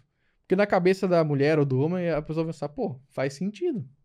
Realmente faz sentido eu também ter junto um plano que vai reduzir minha flacidez. Então, tu apresenta primeiro para a pessoa no script, tu lembra ela todos os benefícios do produto principal. E depois, de forma lógica, tu apresenta o teu upsell e joga uma escassez. Geralmente, tipo assim, cara, tu é aluno, como tu é aluno, te dou um desconto, tá aqui. Já é o suficiente para funcionar ele converter bem. Por que, que é muito importante tu separar isso? Para a pessoa não pensar que o upsell deveria fazer parte do produto principal. Porque se não ficar muito claro isso na cabeça da pessoa, ela vai pensar, cara, mas isso aqui, isso aqui era pra estar também ali dentro. Você tá fazendo uma venda casada. Aí a pessoa vai lá e pede reembolso. Uhum. Porque tu não soube explicar ou apresentar de uma forma correta aquilo, entendeu? Que são dois problemas diferentes. São problemas diferentes, Sim. entendeu? Exatamente. Geralmente é por isso que o upsell vai pra uma página diferente e não fica no checkout? É, e também porque no checkout tu não consegue dar tanta persuasão pra pessoa. Verdade. Porque no order bump, né, que a gente tinha mencionado ali, é tipo assim, tu quer acrescentar isso aqui por mais tanto? Tu não consegue botar um vídeo de vendas e usar diversos elementos de prova. Então, tipo, e persuasão Uhum. no checkout. Não dá. Então, tem que ser uma, um vídeo, recomendo, né? Ou uma, uma, uma página que essa página, assim, tu vai ter espaço para poder persuadir a pessoa e mostrar para ela que ela tem um problema que ela não sabia que ela estava tendo, ou vai surgir um novo problema, e que é, que é a oportunidade é agora. Compra aqui, porque depois tu não vai ter mais. Entendeu? Legal. É da escassez, né? Sim. E é Exato. muito legal também porque, assim, o trabalho mais difícil a pessoa já fez, né? Que é levar a pessoa pro checkout. Então, assim, tudo que tu conseguir vender a partir desse momento vai ser um lucro adicional pra tua operação. Sim. É, dos tipos de upsells que tu pode fazer. É, um, um upsell. e O upsell também pode ser um produto que ajude a acelerar mais o resultado da pessoa. Legal. Pode ser um que resolva uma dor futura, que eu dei exemplo agora. Pode ser um upsell que aproxima a pessoa. Por exemplo, por mais tanto, no exemplo de emagrecimento, por mais tanto eu faço um plano personalizado para ti. Eu, a gente vai entrar no WhatsApp, a gente troca uma ideia, eu faço um plano personalizado para ti. É proximidade com expert, pode vender. Legal. E tem também um, um tipo de upsell que ele é muito legal, que a gente chama de done for you, que é feito por você. Imagina que eu vendo um produto que ensina a galera a ganhar dinheiro com o mercado digital. E aí de upsell eu posso vender, cara, quer uma mentoria particular? Eu faço. É tanto. Faz sentido, total. Tipo, cara, vai ter a minha atenção e a minha atenção vale muito, entendeu? E para algumas pessoas faz sentido, elas vão comprar. Tá, e se eu criar pra ti um PLR que eu sei que vai vender porque eu sei vender? Pô, qual o valor disso? É outro tipo de upsell que tu pode vender também. Legal. O cara pensa, pô, o cara sabe fazer, né? Pô, ele tem resultado, então ele vai querer. É, tem em mãos um. Eu dei um exemplo de PLR, mas sei lá, pode ser qualquer coisa que vai dar resultado. Ou uma copy. Ah, vou escrever uma copy de uma VSL pra ti que vai te entregar, tipo, o resultado, entendeu? Pode fazer também, que é o feito por você daí, que é o Done for You que eu mencionei, entendeu? Legal, primeira vez que eu ouço falar sobre isso. Agora sim, Bruno, é, a gente sabe que com o mercado sofisticado como está, vender um produto no Perpétuo não é só deixar o link ali na bio do Instagram ou disponível em alguma outra plataforma. Você precisa, como você falou no início, trazer pessoas para essa, para esse link, para essa oferta. Então, queria saber de você o que que você usa, tipo assim, qual tipo de criativo e de que maneira você leva essas pessoas para sua oferta do produto no Perpétuo. Tchan, tchan, tchan, tchan. Isso aí. sendo revelados. Se eu soubesse isso, eu pagaria 10, 15 mil só pra Olha saber aí, isso, tá? ó. Mas no KiwiCast você tem... De graça. Só deixar o like. Você sabe que o que é de graça a galera não dá valor, Não, né? é por isso que você vai dar o like agora, porque essa é uma informação que pode virar o seu jogo. É, primeira coisa, tá? Nossa, isso aí é muito bom. Eu- olha só. O, o, o, co- o- basicamente é como que tu faz os criativos, né? Sim. O criativo que mais tem performado, e isso aí em rodas de network, conversando com a galera que tem resultado, todos falam igual, é criativos caseiros que geram conexão. Então. Por exemplo. Por exemplo, vamos lá. É, o que, que geralmente a galera faz? Primeira coisa, todo mundo tá fazendo criativo de. Nossa, eu vejo até hoje isso. É, a galera fazendo aqueles vídeos, aqueles criativos de imagem com WakeHow. Cara, até, até pode vender, mas pelo amor de Deus. Isso aí quem fazia era o Fint há quantos anos atrás? Entendeu? E, tipo, já tá ultrapassado no passado, quem dirá hoje, entendeu? Então, tipo assim, primeira coisa, tu não tá usando criativo em imagem, faz em vídeo. Já recomendo começar com criativo em vídeo, porque, como eu falei antes, gera mais impacto. Como que tu faz criativo em vídeo? Esse criativo, ele tem que ser... Primeiro que ele tem que se adaptar à fonte de tráfego, e eu recomendo Facebook e Instagram. Por que, que eu tô falando se adaptar à fonte de tráfego? Porque, por exemplo, um criativo pro mesmo produto que eu faço pro Facebook, pro Instagram, não é igual o criativo que eu vou usar, por exemplo, no YouTube. E se eu for rodar o meu mesmo produto, mesma página de vendas, no Facebook e no Instagram eu faço um tipo de anúncio em vídeo, no YouTube eu faço outro, e no, no TikTok eu faço outro. Olha que doido isso. Então, primeira coisa, eu vou adaptar. E a forma como adaptar não tem como tipo, explicar, porque cada um tem suas particularidades, tá? Mas recomendo que comece Facebook e Instagram. Aí tu vai fazer um vídeo caseiro. No caso do Facebook e do Instagram, tu faz um vídeo caseiro. E como que é esse vídeo? É um vídeo é, no estilo de alguém que usou o teu produto e teve. teve é, como é que se fala? Teve, tipo, ela tinha um problema e ela usou teu produto e teu produto transformou a vida dela. Uhum. Basicamente é isso, tá? E quando você for fazer os vídeos, não pega vídeos dos bancos de vídeos gratuitos. Que nem todo mundo manda fazer. Tipo, ah, faz um criativo em vídeo lá. Aí, até posso falar do script que eu uso. Mas, tipo assim, a galera geralmente vai lá e pega vídeos do Pexels. Pega vídeos do... Desses bancos de vídeos que tem gratuito. Uhum. Tem o... Até o Canva Pro, se tu paga, eles têm um banco de vídeos lá. Vídeos muito profissionais não geram conexão, porque tem esse ar de propaganda. Então, os vídeos que mais funcionam são vídeos que tu pega o teu celular e tu grava. Esses são os que mais dão resultado. E a ideia principal do anúncio é: cara, olha como a minha vida era ruim antes, até que eu descobri uma oportunidade incrível, que aí entra mais a parte de copy, que é o teu mecanismo único. Legal. Eu descobri uma dieta, não sei o que, uma receita tal.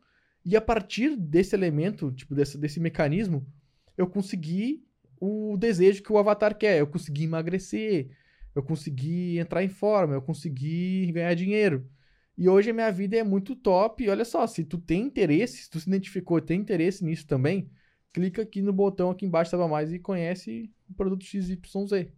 Entendeu? Então, tipo, essa é a ideia principal quando tu vai fazer um criativo. Tem que ser bem caseiro e no estilo tipo de depoimento. Legal. Entendeu? Acho que deu para passar a ideia. Não, com mais certeza. Menos, né? Eu mesmo já vi vários criativos nesse estilo de depoimento e realmente é, é algo que faz querer clicar ali em Saiba Mais, de fato. Top demais. É, mas para tu fazer esse criativo antes, tu tem que saber é, ter feito a pesquisa de mercado. Porque, por exemplo, o que, o que, que eu vou falar nesse criativo? Por exemplo, vamos dar um exemplo diferente de emagrecimento. Exemplo de diabetes, pode ser. Cara, se tu não sofre de diabetes, tu não é esse avatar. E tu tem que saber como que é a vida de uma pessoa que sofre com esse problema. para falar e dar exemplos de depoimentos de pessoas que vão se identificar. Porque a ideia principal de um produto que tu faz, de um vídeo, de um criativo que tu faz é, caseiro, para tu gerar essa conexão, basicamente, em outras palavras, tu tem que descrever a vida daquela pessoa como ela é hoje. Porque a nossa a ideia é tipo assim, cara, eu sofro desse problema. Tipo, imagina que eu tô vendo um anúncio de diabetes e eu sou a pessoa que tá rolando no feed. E aí, se eu, a minha copy foi boa, a reação da pessoa de forma consciente ou subconsciente tem que ser: Cara, eu sou assim também. Peraí. Esse cara, olha só, esse cara aqui, ó, ele sofre com o mesmo problema que eu. Cara, mano, tu descreveu minha, minha vida aqui. E aí, durante a copy do criativo, o cara fala algo curioso, que geralmente está atrelado ao mecanismo único. Aí o cara fala, ritual que tu pode fazer estratégia, não sei o quê, ou PLR, que, que, que é PLR? Dá para ganhar dinheiro com isso? O que, que é PLR? Que é o mecanismo. E olha aqui, o cara, agora o cara tá rico andando de Lamborghini, como assim? Não, não é possível. Aí, na mesma hora, o cara quer saber, já tá curioso. E ele só, só tá esperando uma CTA. E no final, ó, tu quer saber também? Tu interessou? O cara, eu quero, eu quero saber. O que, que é? Onde é que tem que fazer? Ah, clica no botão saber mais. O cara clica no botão saber mais. Entendeu? Perfeito. Caraca, muito legal. Já entrou até um pouco no assunto de copy, né? Que também é tua especialidade. E a gente queria entender, tu passasse uma dica, como é o teu processo de criação de uma copy? Tá, vamos Quem lá. pode Boa. compartilhar aí? É só, só as bravas, né? Só o ouro, Brunão. só, então vamos lá. É, escrever copy não é uma ciência exata, tá? É, não é que nem a matemática. Tipo, Pra tu chegar no 4, ou tu soma 2 mais 2, ou tu soma 4 vezes o 1. Aí tem algumas possibilidades, mas tipo. E a copy não. Eu consigo um objetivo de centenas de milhares de formas diferentes. Então, a primeira coisa que a pessoa precisa saber quando se trata de persuasão de copy, a gente está falando sobre psicologia de venda, sobre o cérebro humano, comportamento humano. Então, é um campo muito aberto. Tem alguns princípios que a gente segue, algumas ideias e vertentes Mas tudo que eu falar aqui pode ser adaptado. Adapta, a- a- você vai adaptar para sua realidade, entendeu? Para o seu produto, seu serviço. Ah, Bruno falou assim, mas eu acho que dá para falar desse jeito. Top, faz desse jeito que talvez dê certo. Então não leva por regra tudo que eu vou falar aqui agora. Primeira coisa, então, tá? Uhum. E, e outra coisa, copy, ela é. Escrever copy não é tão difícil. O que eu. Porque assim, o como escrever meio que já tem templates, scripts, roteiros que tu pode seguir que vão te ajudar, vão te, é, te dar já um norte bom de como escrever. Mas o que eu vejo que a maioria peca é, tá, o como escrever eu já sei. Por exemplo, primeiro faço isso para gerar uma pergunta, chamar atenção, depois faço isso, isso, isso, tá. O como escrever eu aprendi. Mas o que que eu vou falar? É aí que pega que a maioria das pessoas não sabe. O que falar, entendeu? E o que falar, tu só vai descobrir se tu souber fazer uma boa pesquisa. Boa. E a pesquisa de quê? Pesquisa de mercado, que é basicamente aquele exemplo que eu dei da pessoa que tem diabetes. Cara, tu tá querendo resolver um problema que tu não sofre. Tu sabe como é que é a vida, quais são as dores, as frustrações, os sintomas do dia a dia das pessoas que sofrem com aquele problema. Entendeu? Se tu não sabe, cara, tu vai ter que descobrir. E eu vou passar um, um puta hack foda Pra fazer pesquisa? pra fazer a pesquisa. Boa, isso aí era a próxima pergunta, inclusive. É, é, porque, tipo assim, eu já vi várias formas, mas a que é checkmate. Checkmate, faz isso que vai dar certo. Tu faz um anúncio, manda a galera pro WhatsApp e entrevista a pessoa no WhatsApp.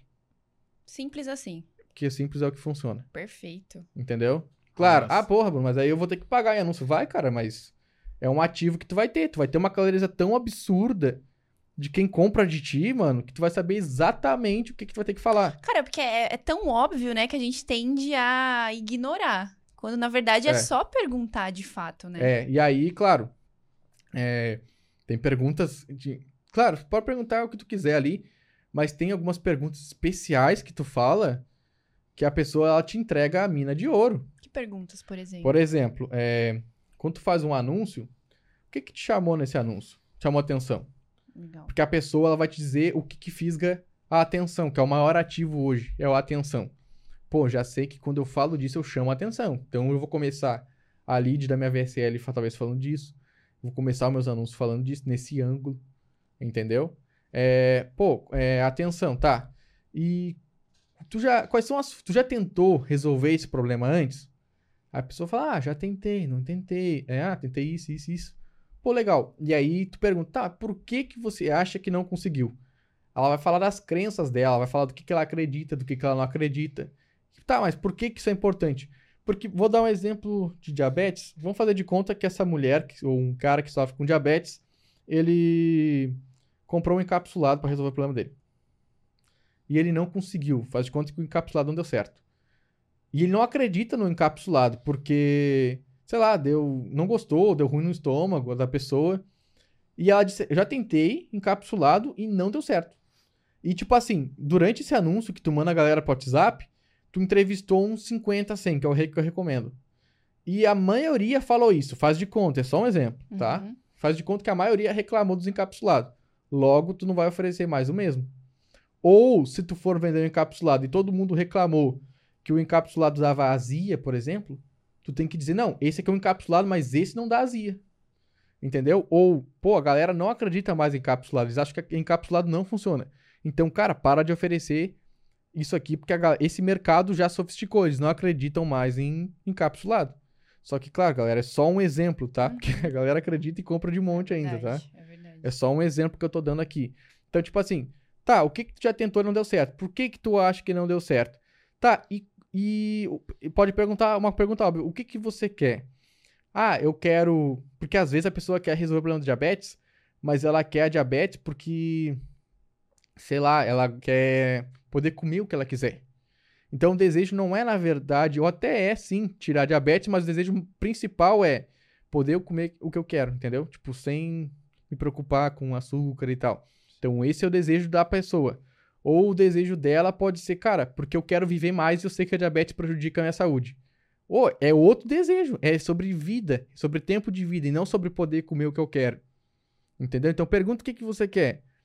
E qual é a forma que você gostaria de resolver esse problema? Cara, ela tá dizendo literalmente que eu quero comprar um produto que vai me fazer ter isso e esse produto ele tem que resolver o problema dessa forma. Então ela tá entregando ao ouro. Aí com base nessas respostas, você vai estruturar a tua oferta e construir um produto assim. Entendeu? E as, e as pessoas, normalmente, no- com a sua experiência, assim, fazendo essas entrevistas, elas respondem essas perguntas de forma assertiva? Porque, às vezes... E também, o que, que você faz? O que, que você oferece em troca para elas que, que elas respondam e você é, consiga extrair respostas que vão fazer você escalar... Escalar, não. É, fazer modificações no seu produto que sejam modificações que vão fazer a diferença. Assim, tipo, eu nunca tive problemas. O cara nunca, pelo menos não comigo, eu não vou responder. Entendi. Porque geralmente no anúncio tu dá a ideia de que vai ter algo em troca. Uhum. E tu pode entregar. E reforçar isso no WhatsApp. Olha, é, não, não dá a entender que é. Não dá a entender que- é uma entrevista pra tu, re- tipo, conhecer o mercado. Não. Tipo assim, cara. É basicamente. Ó, vou dar um exemplo do anúncio. Boa. Quer resolver diabetes, não sei o que, não sei o que? Conversa com um doutor especialista tal. Pô, a pessoa tá conversando com um doutor.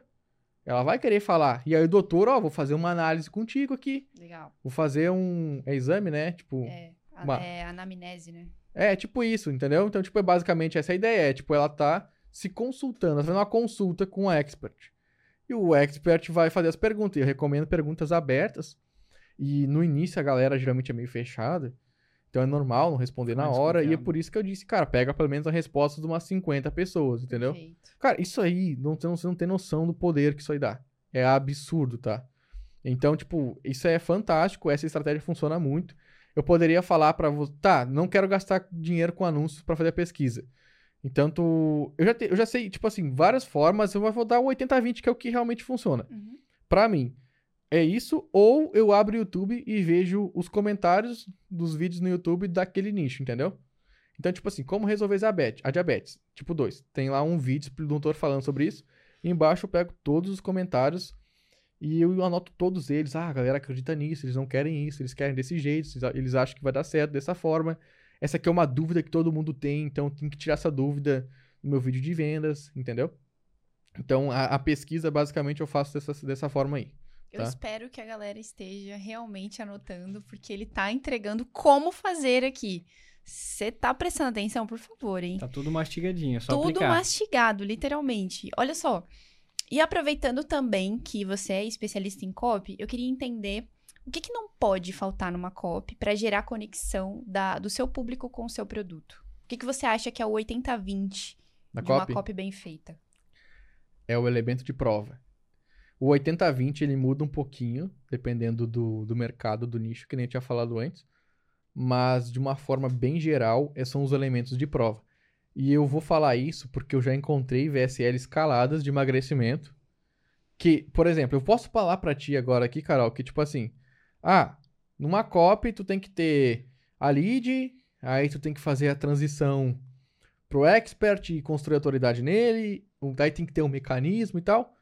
Só que, bem ou mal, não é isso. E eu vou te provar agora por quê. Porque eu encontrei uma VSL escalada de emagrecimento que tava vendendo muito. E, cara, não tinha mecanismo. O cara não falava nem direito é, como que, que, a pessoa ia receber no produto. Mas tinha algo particular nas VSL. Tipo assim, a VSL acho que era tipo 15 minutos e tinha dentro dessa VSL uns 20 depoimentos de mulher falando que conseguiu emagrecer. Então, tipo, tinha muito elemento de prova. E aquilo, acho que eu provavelmente tava vendendo por conta desses elementos de prova, entendeu? Uhum. Então, tipo assim, o principal, o core ali, é, a galera até fala, ah, o core, o core é sempre o principal, né? A traqueia ali, a coluna vertebral da, da tua mensagem de vendas é o teu mecanismo. Show, mas o teu mecanismo, eu não, eu não busco o mecanismo em si, que é basicamente como que, que, como que tu resolve aquele problema. Eu busco sempre o elemento de prova, principalmente em nichos sofisticados, em que a galera já não acredita tanto. Eu vou no elemento de prova, tipo assim, pô, eu sei que isso aqui resolve aquele problema, mas não vi ninguém testando e funcionando. Como é que eu vou provar pra galera? Ninguém vai acreditar em mim. Já esse aqui, cara, um monte de gente disse que testou e funcionou. Eu tenho esse, esse, esse elemento de prova, esse, esse, esse, esse também. Tá, tá aí um bom mecanismo para eu poder explorar em cima e construir uma oferta usando esse mecanismo, porque eu tenho base, tem bastante elementos de prova. Entendeu? Faz Uhum. sentido, né? Sim, total, total. Outra dor também que o pessoal costuma trazer bastante é a escolha do nicho. e você trabalha num nicho bem específico, né? Como a gente já conversou. Sim. A gente queria entender um pouquinho como foi essa escolha. É, foi algo que você se identificava e você quis ir, ou é porque você já tinha uma experiência nesse, nesse nicho? No meu caso, é porque eu já tinha. Quando eu comecei no mercado digital, eu queria pra ir para a parte de finanças. Só que eu me sentia muito mal dizendo para as pessoas assim: é, ganha dinheiro aqui, não sei o quê, e eu não tendo resultado. Tipo assim, cara, como é que eu vou ensinar os caras? Nem ganho dinheiro. Fica difícil de vender, né? Fica difícil e, e, tipo assim, quando eu acredito no negócio, meu olho brilha. E eu, e eu entro no cara, tipo, na alma dele assim, tipo, mano, o, cara- a pessoa acredita, porque ela vê em mim, entendeu? Um reflexo. E eu não conseguia fazer isso no mercado, tipo, de finanças. Então eu pensei, vou esperar ter resultado para só então começar a falar sobre algo que eu realmente entendo e que eu sei que eu tô falando, que eu tô fazendo. E aí eu pensei, tá, beleza, então o que, que eu posso ensinar pra galera? O que, que eu sei? Pô, cara, eu gosto de desenhar. Ah, então eu vou ensinar a galera a desenhar. Entendeu? E aí eu comecei assim. Foi com o desenho por conta disso. Tá, mas eu não sei nada, Bruno. Ah, cara, começa por alguma parte. Até não é errado, não é errado tu iniciar é, ensinando a galera a ganhar dinheiro, mesmo não tendo resultado. Porque tu pode ensinar coisas que tu sabe, por exemplo, é, tu pode começar com um afiliado. Pô, eu não sei, mas tipo assim, olha, construir um site eu sei. E eu, eu, eu vou te ensinar a construir um site. Pode vender um produto que ensina o cara a construir o site, entendeu? Que é uma dor muito forte também, tipo, dentro desse subnicho de marketing digital, entendeu? O legal é que as pessoas. O legal é perceber quanto as pessoas são bloqueadas na hora de ensinar algo. Elas acham que o conhecimento delas ninguém precisa. E isso é um bloqueio tremendo, porque às vezes tu conseguir um micro resultado aplicando uma estratégia que você aprendeu num curso ou até mesmo num conteúdo gratuito, porque você foi lá e praticou, e você acha que todo mundo sabe isso e que é, é tipo, não é legal, não é interessante, ninguém vai querer saber disso. E isso é um bloqueio muito grande. E aproveitando falar sobre bloqueio, você dá mentorias. Então você lida com pessoas que estão no início, que estão entrando no marketing digital e que eventualmente têm alguns tipos de bloqueios. Eu queria saber de você, como é que você Quais são os bloqueios mais comuns que você identifica nos seus alunos e quais são as abordagens que você usa para fazer com que eles mudem esse mindset? Perfeito. Então, é, eu até me surpreendi quando comecei a acompanhar a galera, porque, tipo assim, eu entregava o que eu fazia e que dá resultado. Só que por algum motivo os caras me enrolavam e não agiam. Eles compravam a mentoria e a mentoria era particular. Então, tipo, era só ele, ô, Pedro, ó, bem-vindo e tal, não sei o que, funciona da seguinte forma. Agora, dessa primeira call, mano, faz isso aqui, ó. Tá, tá, tá, tá, tá, tá, tá. Fechou? Fechou. Aí, o cara na entrevista, às vezes na mentoria, ele falava, não, eu quero ganhar dinheiro. Vou dar um exemplo, vou ilustrar um, um cenário. O cara tem que sustentar a família dele, entendeu? Uhum. E ele, tipo, ou melhor, o cara trabalha o dia inteiro fora e não tem qualidade de vida com os filhos. Fechou? Então ele quer entrar no mercado digital por conta da qualidade de vida, poder trabalhar em casa e tal. Fechou. E aí, durante a mentoria, o cara dava desculpas. Ah, não consegui fazer isso hoje. Ou, bah, cara, fiz assim e não, não, não, não aconteceu do jeito que eu queria. Não, é normal. Faz de novo. E aí o mentorado ficava enrolando, enrolando, enrolando, não fazia. E às vezes desistia. Na segunda, terceira call, de o cara, tu pagou pelo negócio tu não vai fazer? É tipo, ah, sabe o que que é? Agora tá na correria e tal. Parece que o cara, tipo, perdeu aquela motivação. Entende? E tu vê que isso é 100% uma questão de, talvez, de prioridades, ou talvez por desejo de realmente solucionar aquele problema, ou talvez seja o emocional, alguma crença que limita ele. E, tipo assim, é tipo assim, é a única pessoa que eu conheço que pisou na terra e que não tinha bloqueio mental, que não tinha crenças limitantes foi Jesus Cristo. Só Jesus. Então, Sim. tipo assim, se tu não é Jesus, cara, tu tem, é certeza que tu tem, e tu tem que rastrear eles e tirar eles dentro de ti, porque eles estão. É como se tivesse sido programado pra fracassar na tua vida, pra tu ser escasso, pra tu ser limitado, pra te sabotar, entendeu? E tu tem que rastrear isso pra mudar. Porque não é só o mercado digital que não vai ter resultado, não vai ter resultado com nada na tua vida. É com nada, entendeu? Então tu tem que, mano, para e pensar. Por exemplo, vocês pegam esses grandes CEOs de grandes empresas, como o Zuckerberg lá, o dono do Facebook, Instagram, e outros caras. Muitas pessoas até falam mal da faculdade e tal, né? Tipo, pô, os grandes empresários não fizeram faculdade e tal. Ou fizeram desistiram no meio do caminho. Mas, cara, O Zuckerberg, ele já era um cara foda, mano. Tu viu a faculdade que ele entrou? Ele era dedicado, entendeu? Então, o que eu quero falar é, cara, ele já tinha uma mentalidade de um vencedor. Não importa que ele tava na faculdade. Se, se ele continuasse na faculdade, ele ia ser o pica na faculdade. E ele ia sair de lá e ia, ele ia prosperar de alguma forma. Porque ele tava programado para prosperar, para crescer. Por conta da postura que ele tinha, entendeu? Então, imagina que o mercado digital é só um veículo para te levar no que tu quer. Mas o principal é, é você, entendeu?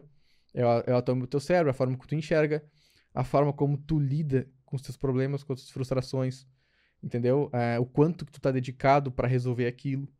E, e foi um choque muito grande até para mim e eu ver, tipo assim, cara, as pessoas realmente elas são muito bloqueadas.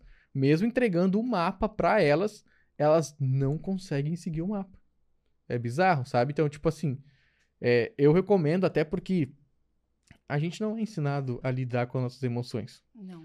Na escola, esse sistema de industrialização da escola, às vezes até a forma como os pais lidam, porque não, não receberam treinamento para lidar com os filhos, os próprios religi muitos religiosos também, enfim, os professores, eles vão te moldar, cara, para tu virar um bonequinho e seguir a esteira da indústria ali, entendeu? Eles não vão te ensinar a lidar com seus problemas, com as emoções.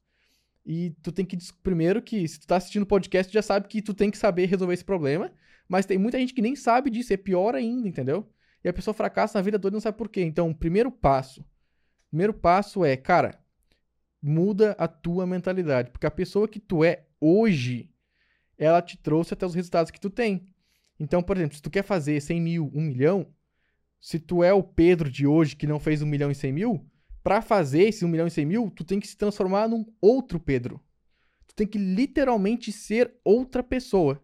Outra pessoa com outros gostos, outras prioridades, outros hábitos, outras rotinas, entendeu? Tem que ser outra pessoa. E esse processo de mudança, de transformação, ele é gradual, ele é dia a dia e ele não é gostosinho de fazer, tá? Ele é um pouco doloroso.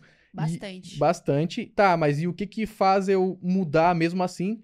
mesmo sendo um processo doloroso. É a tua ambição, o teu desejo de, tipo, crescer. Por exemplo, Bruno, vai querer gravar o KiwiCast? Pô, gravar o KiwiCast, cara, fica meio nervoso, né?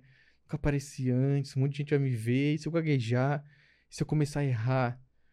Não, mas, pô, isso vai fazer eu crescer, isso vai me transformar numa pessoa melhor, e a minha vontade de ser milionário, de ser rico, e também de ajudar outras pessoas, de poder agregar na vida delas é maior. Então, cara, eu vou com medo mesmo, eu vou com vergonha, porque eu vou fazer acontecer, entendeu? E vai para cima. Então é essa visão, entendeu? É esse desejo, se apega a algo, tenta se apegar, encontrar algo em você que, tipo assim, que te motiva, que te dá o combustível. Às vezes pode ser algo que tu deseja, mas também pode ser alguma dor muito forte que tem dentro de ti que tu quer resolver ela, tá? No meu caso, eu trabalhava, galera, eu acordava, pra você ter uma noção. Eu odiava a minha vida. Eu acordava às 4 da manhã, isso com 12, 14 anos de idade. Tá? 14 anos de idade, eu lembro. Eu acordava, isso a gente trabalhava na lavoura na época do verão. Às 4 da manhã, eu entrava numa caminhonete fedendo a veneno já, porque a gente trabalhava com convenção agrícola, ia pra lavoura, tipo, era 80 km de estrada de chão, tudo escuro, chegava na lavoura, montava todo o kit para colocar o veneno no avião, quando o sol nascia, o piloto se arrancava com o avião. E aí nos encontrava lá no nascer do sol no meio da lavoura. E era no verão, porque é época de safra. E aí na lavoura é só mato, é só mato não, é uma pista, muitas vezes de terra e não pode ter sombra, não pode ter árvore, porque se o avião perde a rota, tipo, bate na árvore. Então é um campo aberto, o sol rachando, e eu começava no nascer do sol, trabalhando direto, parava, não parava para comer, a gente tipo comia ali no intervalo do avião ir e voltar, e era colocando veneno, aí era um calor dos infernos, tá? O suor, o avião decolava, a poeira da terra grudava na tua pele, então era um monte de terra no, no corpo, assim, tipo, horrível, tá? Olha só, tipo, isso para mim foi, eu tenho lembro de, nitidamente, o cheiro do veneno, vários venenos que eu senti o cheiro, chegava a, ton, a tontear, assim, tão forte que era. E eu colocando gasolina no avião, botando veneno o dia inteiro, Chegava, tipo, anoitecia ali para umas 7 horas, 8 horas da noite. A gente pegava a caminhonete, voltava para casa. Eu chegava em casa, literalmente eu comia, tomava banho e desabava na cama. e no outro dia seguinte era 4 da manhã. Só que a gente ia parar de trabalhar, tipo, umas 10 da noite. Por quê? Que tinha que preparar toda a caminhonete, porque no dia seguinte a gente ia voltar pra lavoura. E, tipo assim, isso pra mim foi um, um choque tão forte que, tipo assim, cara, se isso é a vida, eu não quero viver. E tu dizer, tu parar e pensar que, cara, eu não quero viver, mano, isso é muito sério. Tipo assim, entendeu? É muito sério. Eu pensei, cara, eu tenho que dar um jeito de mudar a minha vida, de crescer, de mudar isso. Então, se tu tá ouvindo isso hoje e tem alguma coisa que te incomoda, que te dói muito, usa isso como, como mola que vai te impulsionar, como combustível que vai te dar forças para superar esse processo doloroso que é da mudança, para tu poder se transformar numa nova pessoa e que aquela pessoa, tipo, é a pessoa que você vai ser, que vai, tipo, te proporcionar uma vida que você quer, que você deseja, entendeu? O que eu mais gosto de, do podcast são as histórias. Porque é através delas que a gente vê quanto é possível uma pessoa mudar de vida. O passado, o presente e o futuro. É Dá muito até legal. uma alegria de escutar, né? Sim, exatamente. Bruno, é, sobre as mentorias ainda. É, além desses bloqueios mentais, tem, tinha mais alguma dificuldade que você percebia que todo mundo enfrentava assim no início da jornada? Além dos bloqueios, é a mentalidade empreendedora. Porque a- isso é normal, né? A pessoa tá acostumada com visão CLT Uhum. e a visão de vida de um CLT. E a, não, não, isso não é uma regra, né? Mas pelo menos a maioria assim é de uma forma que a pessoa pensa e de um empreendedor não. Você tem que pensar de uma outra forma. É outra perspectiva. Porque ser empreendedor é é, é meri- 100% meritocrático, entendeu? Então, tipo assim, cara, não, isso aqui, eu já deixava bem claro pra pessoa. Isso aqui não é escolinha. Não é que nem na escola que tu faz o dever de casa de vez em quando. Aqui é, cara, mesmo tu fazendo o dever de casa, mesmo fazendo e dando o teu máximo, ainda assim pode dar errado. Entendeu? Então, tipo assim, aqui é tudo ou nada, tem que dar o sangue. E então, tipo assim, é um choque pra pessoa, porque às vezes ela não tá acostumada com essa postura. Entendeu? Então, tipo, envolve. Ainda isso até envolve um pouquinho a questão de mentalidade também. Mas é tipo assim, ambientalizar o cara pra, tipo assim, mano, agora tu é ownership, entendeu? Sensação de dono. Dá certo dá certo? É. Tu tem que. Agora tem que entender. Começar a en- entender que, tipo, tu vai virar em- empresário, empreendedor. Tu não é mais um, por enquanto, um CLT, mas tu tá num processo de transformação. E eu acho que é isso, tá? Porque de resto, galera, tipo assim. Ah, quando a gente falou aqui de copy, tráfico. Isso aí no caminho tu aprende, tu vai batendo cabeça, até uma hora tu vai descobrir, entendeu? Uma coisa muito importante também é tu tá frequentando rodas de pessoas que falam do mesmo assunto. Que a gente chama de networking, né? Então, tipo, isso é muito, muito legal também. Isso é muito importante. Tá? Uma coisa que eu lembro que eu fiz na época, peguei, tipo, eu não tinha dinheiro, né, pra ir nos eventos que eu queria. Então, eu parei de seguir todo mundo no Instagram e comecei a seguir só a galera que de marketing digital, a galera que ganhava dinheiro. E tipo assim, cara, eu vivi aquilo noite e dia, entendeu? É, isso é uma dica legal, porque às É. vezes a pessoa pensa assim: ah, mas eu não conheço ninguém, aqui na minha cidade não tem ninguém que faz. Às vezes o ambiente não precisa ser o ambiente físico, é o seu ambiente virtual, é o que você consome todo dia. Então, isso é uma dica legal, de tipo assim, às vezes você tá seguindo pessoas e páginas que não te acrescentam em nada. E aí, naquela época, você tomou essa decisão de seguir pessoas que já estavam envolvidas com aquilo que você queria se envolver. Então, Perfeito, exatamente. Tipo, eu sempre gostei muito de jogar videogame. E eu percebi que, cara, eu vou ter que abrir mão disso. Porque, tipo, eu dedicava horas no videogame e que não me agregava. E pra vocês entenderem, eu era muito viciado. E, e, tipo, é, eu era aquelas pessoas que quando pegava um jogo, enquanto eu zerasse 100%, fizesse tudo que era possível no jogo, eu não parava de jogar, tá?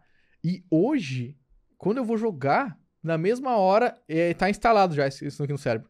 Cara, tu podia estar fazendo uma coisa que tu vai agregar na tua vida, né? E na mesma hora também eu lembro de uma frase que diz que você tem, acho que, 3 milhões de horas na tua vida. Como é que tu tá usando elas? Entendeu? Cara, outra coisa, tipo, que vai mexer muito com o teu psicológico é todo dia tu lembrar que um dia tu vai morrer.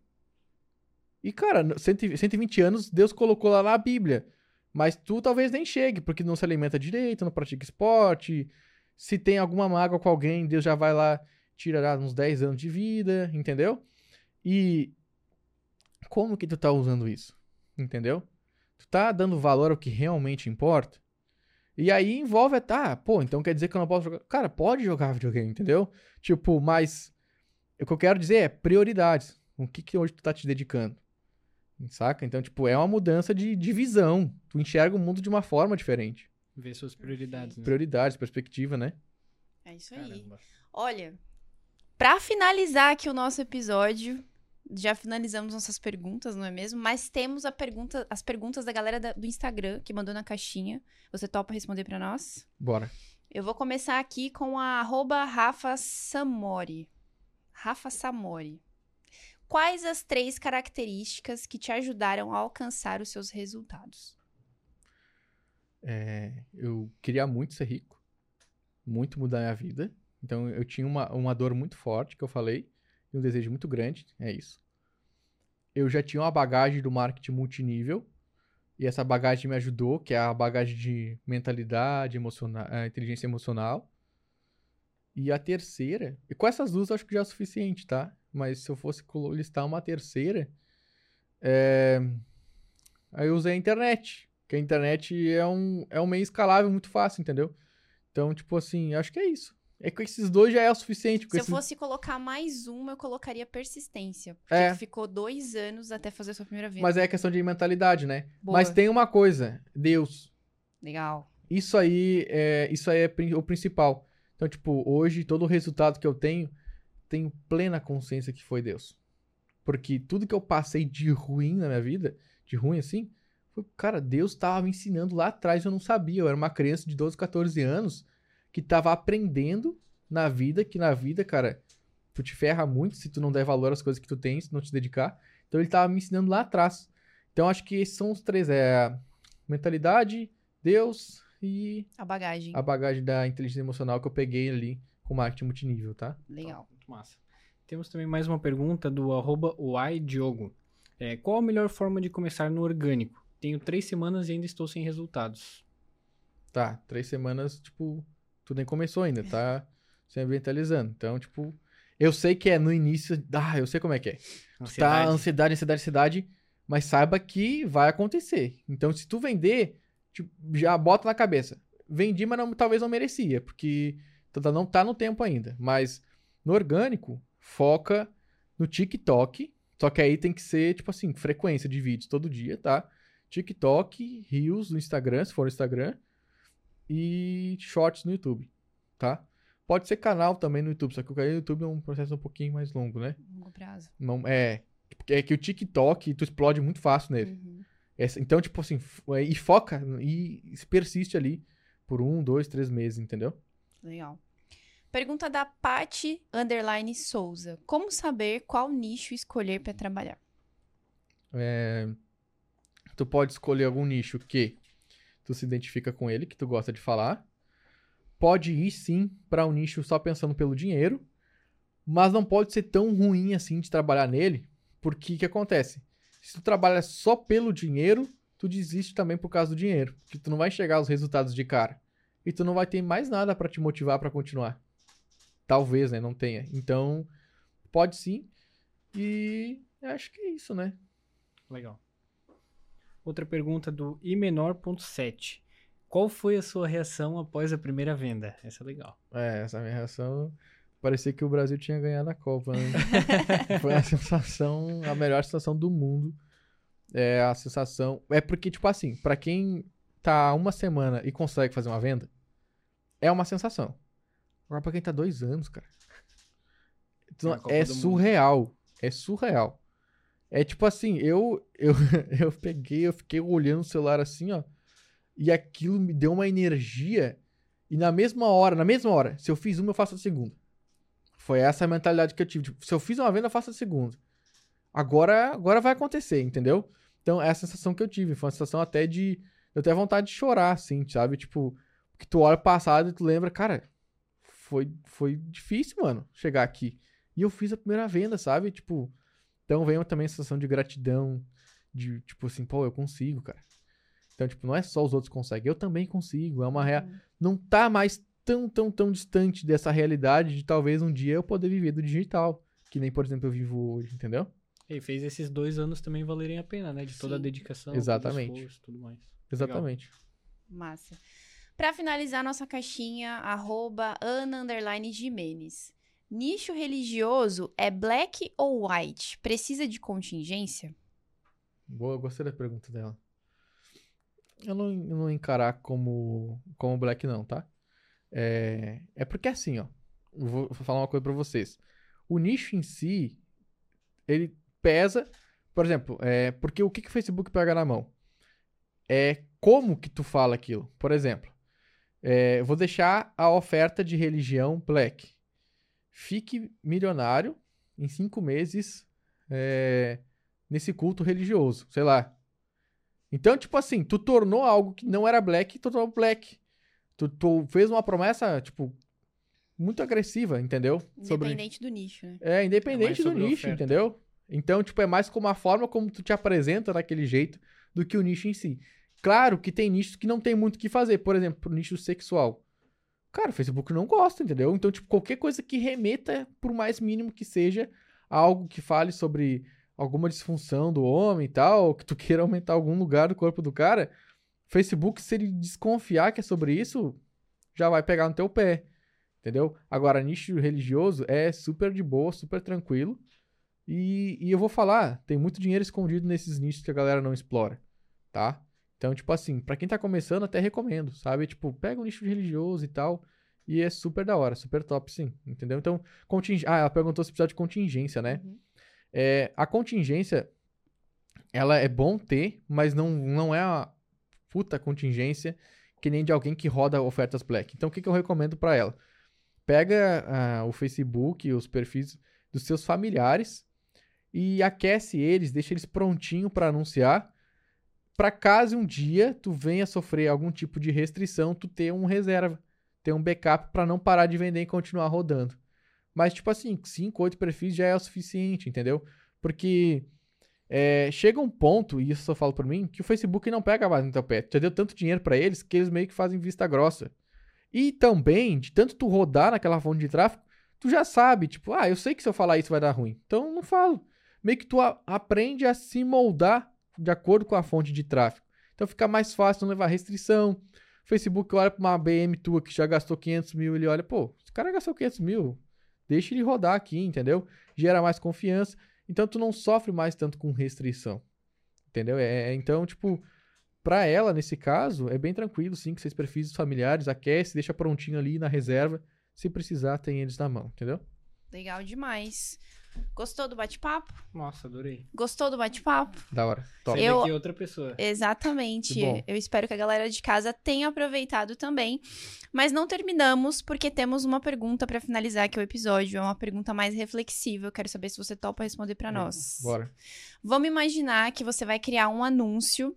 E esse anúncio não vai passar somente nas plataformas digitais das quais você está acostumado. Vai passar também no meio físico, através de comerciais de TV, outdoor, rádio. E aí, nesse anúncio, vai ter uma mensagem sua para quem está iniciando hoje no marketing digital. Que mensagem seria essa? Como é que seria o anúncio? A mensagem do anúncio. Então vamos lá. É, se você viu uma oportunidade no mercado digital e acha que você consegue dessa forma transformar a sua vida, saiba que você tomou uma boa decisão. Por mais que você já tenha tentado algumas coisas que não tiveram dado certo antes, é, existe sim, é possível, você consegue. Não é um caminho talvez fácil, como alguns te contaram, mas é bem mais simples. E a única coisa que você precisa fazer é aprender o conhecimento, ter o conhecimento necessário de quem já tem resultado. E eu gosto muito né, da ideia de modelagem. Então, tipo assim, se você está buscando algo na tua vida e tu quer transformar ela através de algum meio, olha para alguém que já usa aquele meio para que transformou a vida dela. Vê o que aquela pessoa faz hoje ou o que que essa pessoa ela fez para chegar até ali e modela ela. Então se inspira nela e usa ela como um, um mapa, um norte para tu te guiar. E dessa forma é quase que inevitável que tu vai ter os mesmos resultados que ela. É isso aí. É isso, não é? olha só, mas não terminamos ainda. Ainda não? Não, porque temos presentes. Ah, é? Temos presentes para o Bruno, Mais para a Adriele, inclusive. Você achou que você não ia ter presente? Capaz, A cara querida. Mas, Bruno, muito obrigada mesmo pela sua presença. Eu que agradeço, foi um prazer. Espero que esse papo tenha agregado a você, porque agregou muito para nossa audiência, eu tenho certeza. A experiência que vocês trazem pra nós é diferenciada, sem dúvida. A gente já até conversei com vocês, a gente vai se ver também de novo em Dubai. Sim, eu espero. E, E, aí e está. eu queria dizer que o prazer é meu, tá? Que foi é, uma- algo surreal que vocês estão fazendo. E eu queria agradecer pela atenção de vocês, tá? Por tudo que a Akify tem proporcionado. Olha só, galera, que top, hein? Vou Essa é uma aqui. lembrancinha mesmo, para agradecer a Muito sua obrigado, tá? presença. Foi incrível, foi sensacional esse papo. Eu espero que a galera de casa tenha aproveitado. E pra galera que não te conhece e te conheceu agora, a partir desse episódio, como é que eles te encontram nas redes sociais? Instagram é Bruno, underline que é meu sobrenome. Melhor editor colocar na tela que vai, Vai aparecer mais colocar, vai fácil. Vai aparecer. E o, o canal do YouTube, escrever Bruno Genes, que vai aparecer lá também. Perfeito. E, Legal. Pedro, o que, que as pessoas precisam fazer depois de um episódio como esse? Nossa, o mínimo que a gente espera é deixar um like, comentar aqui embaixo o que, que você aprendeu, se inscrever no canal, ativar os sininhos para não perder o próximo episódio e também compartilhar com um amigo. É isso aí. E eu te vejo no próximo KiwiCast. É um Valeu. compromisso.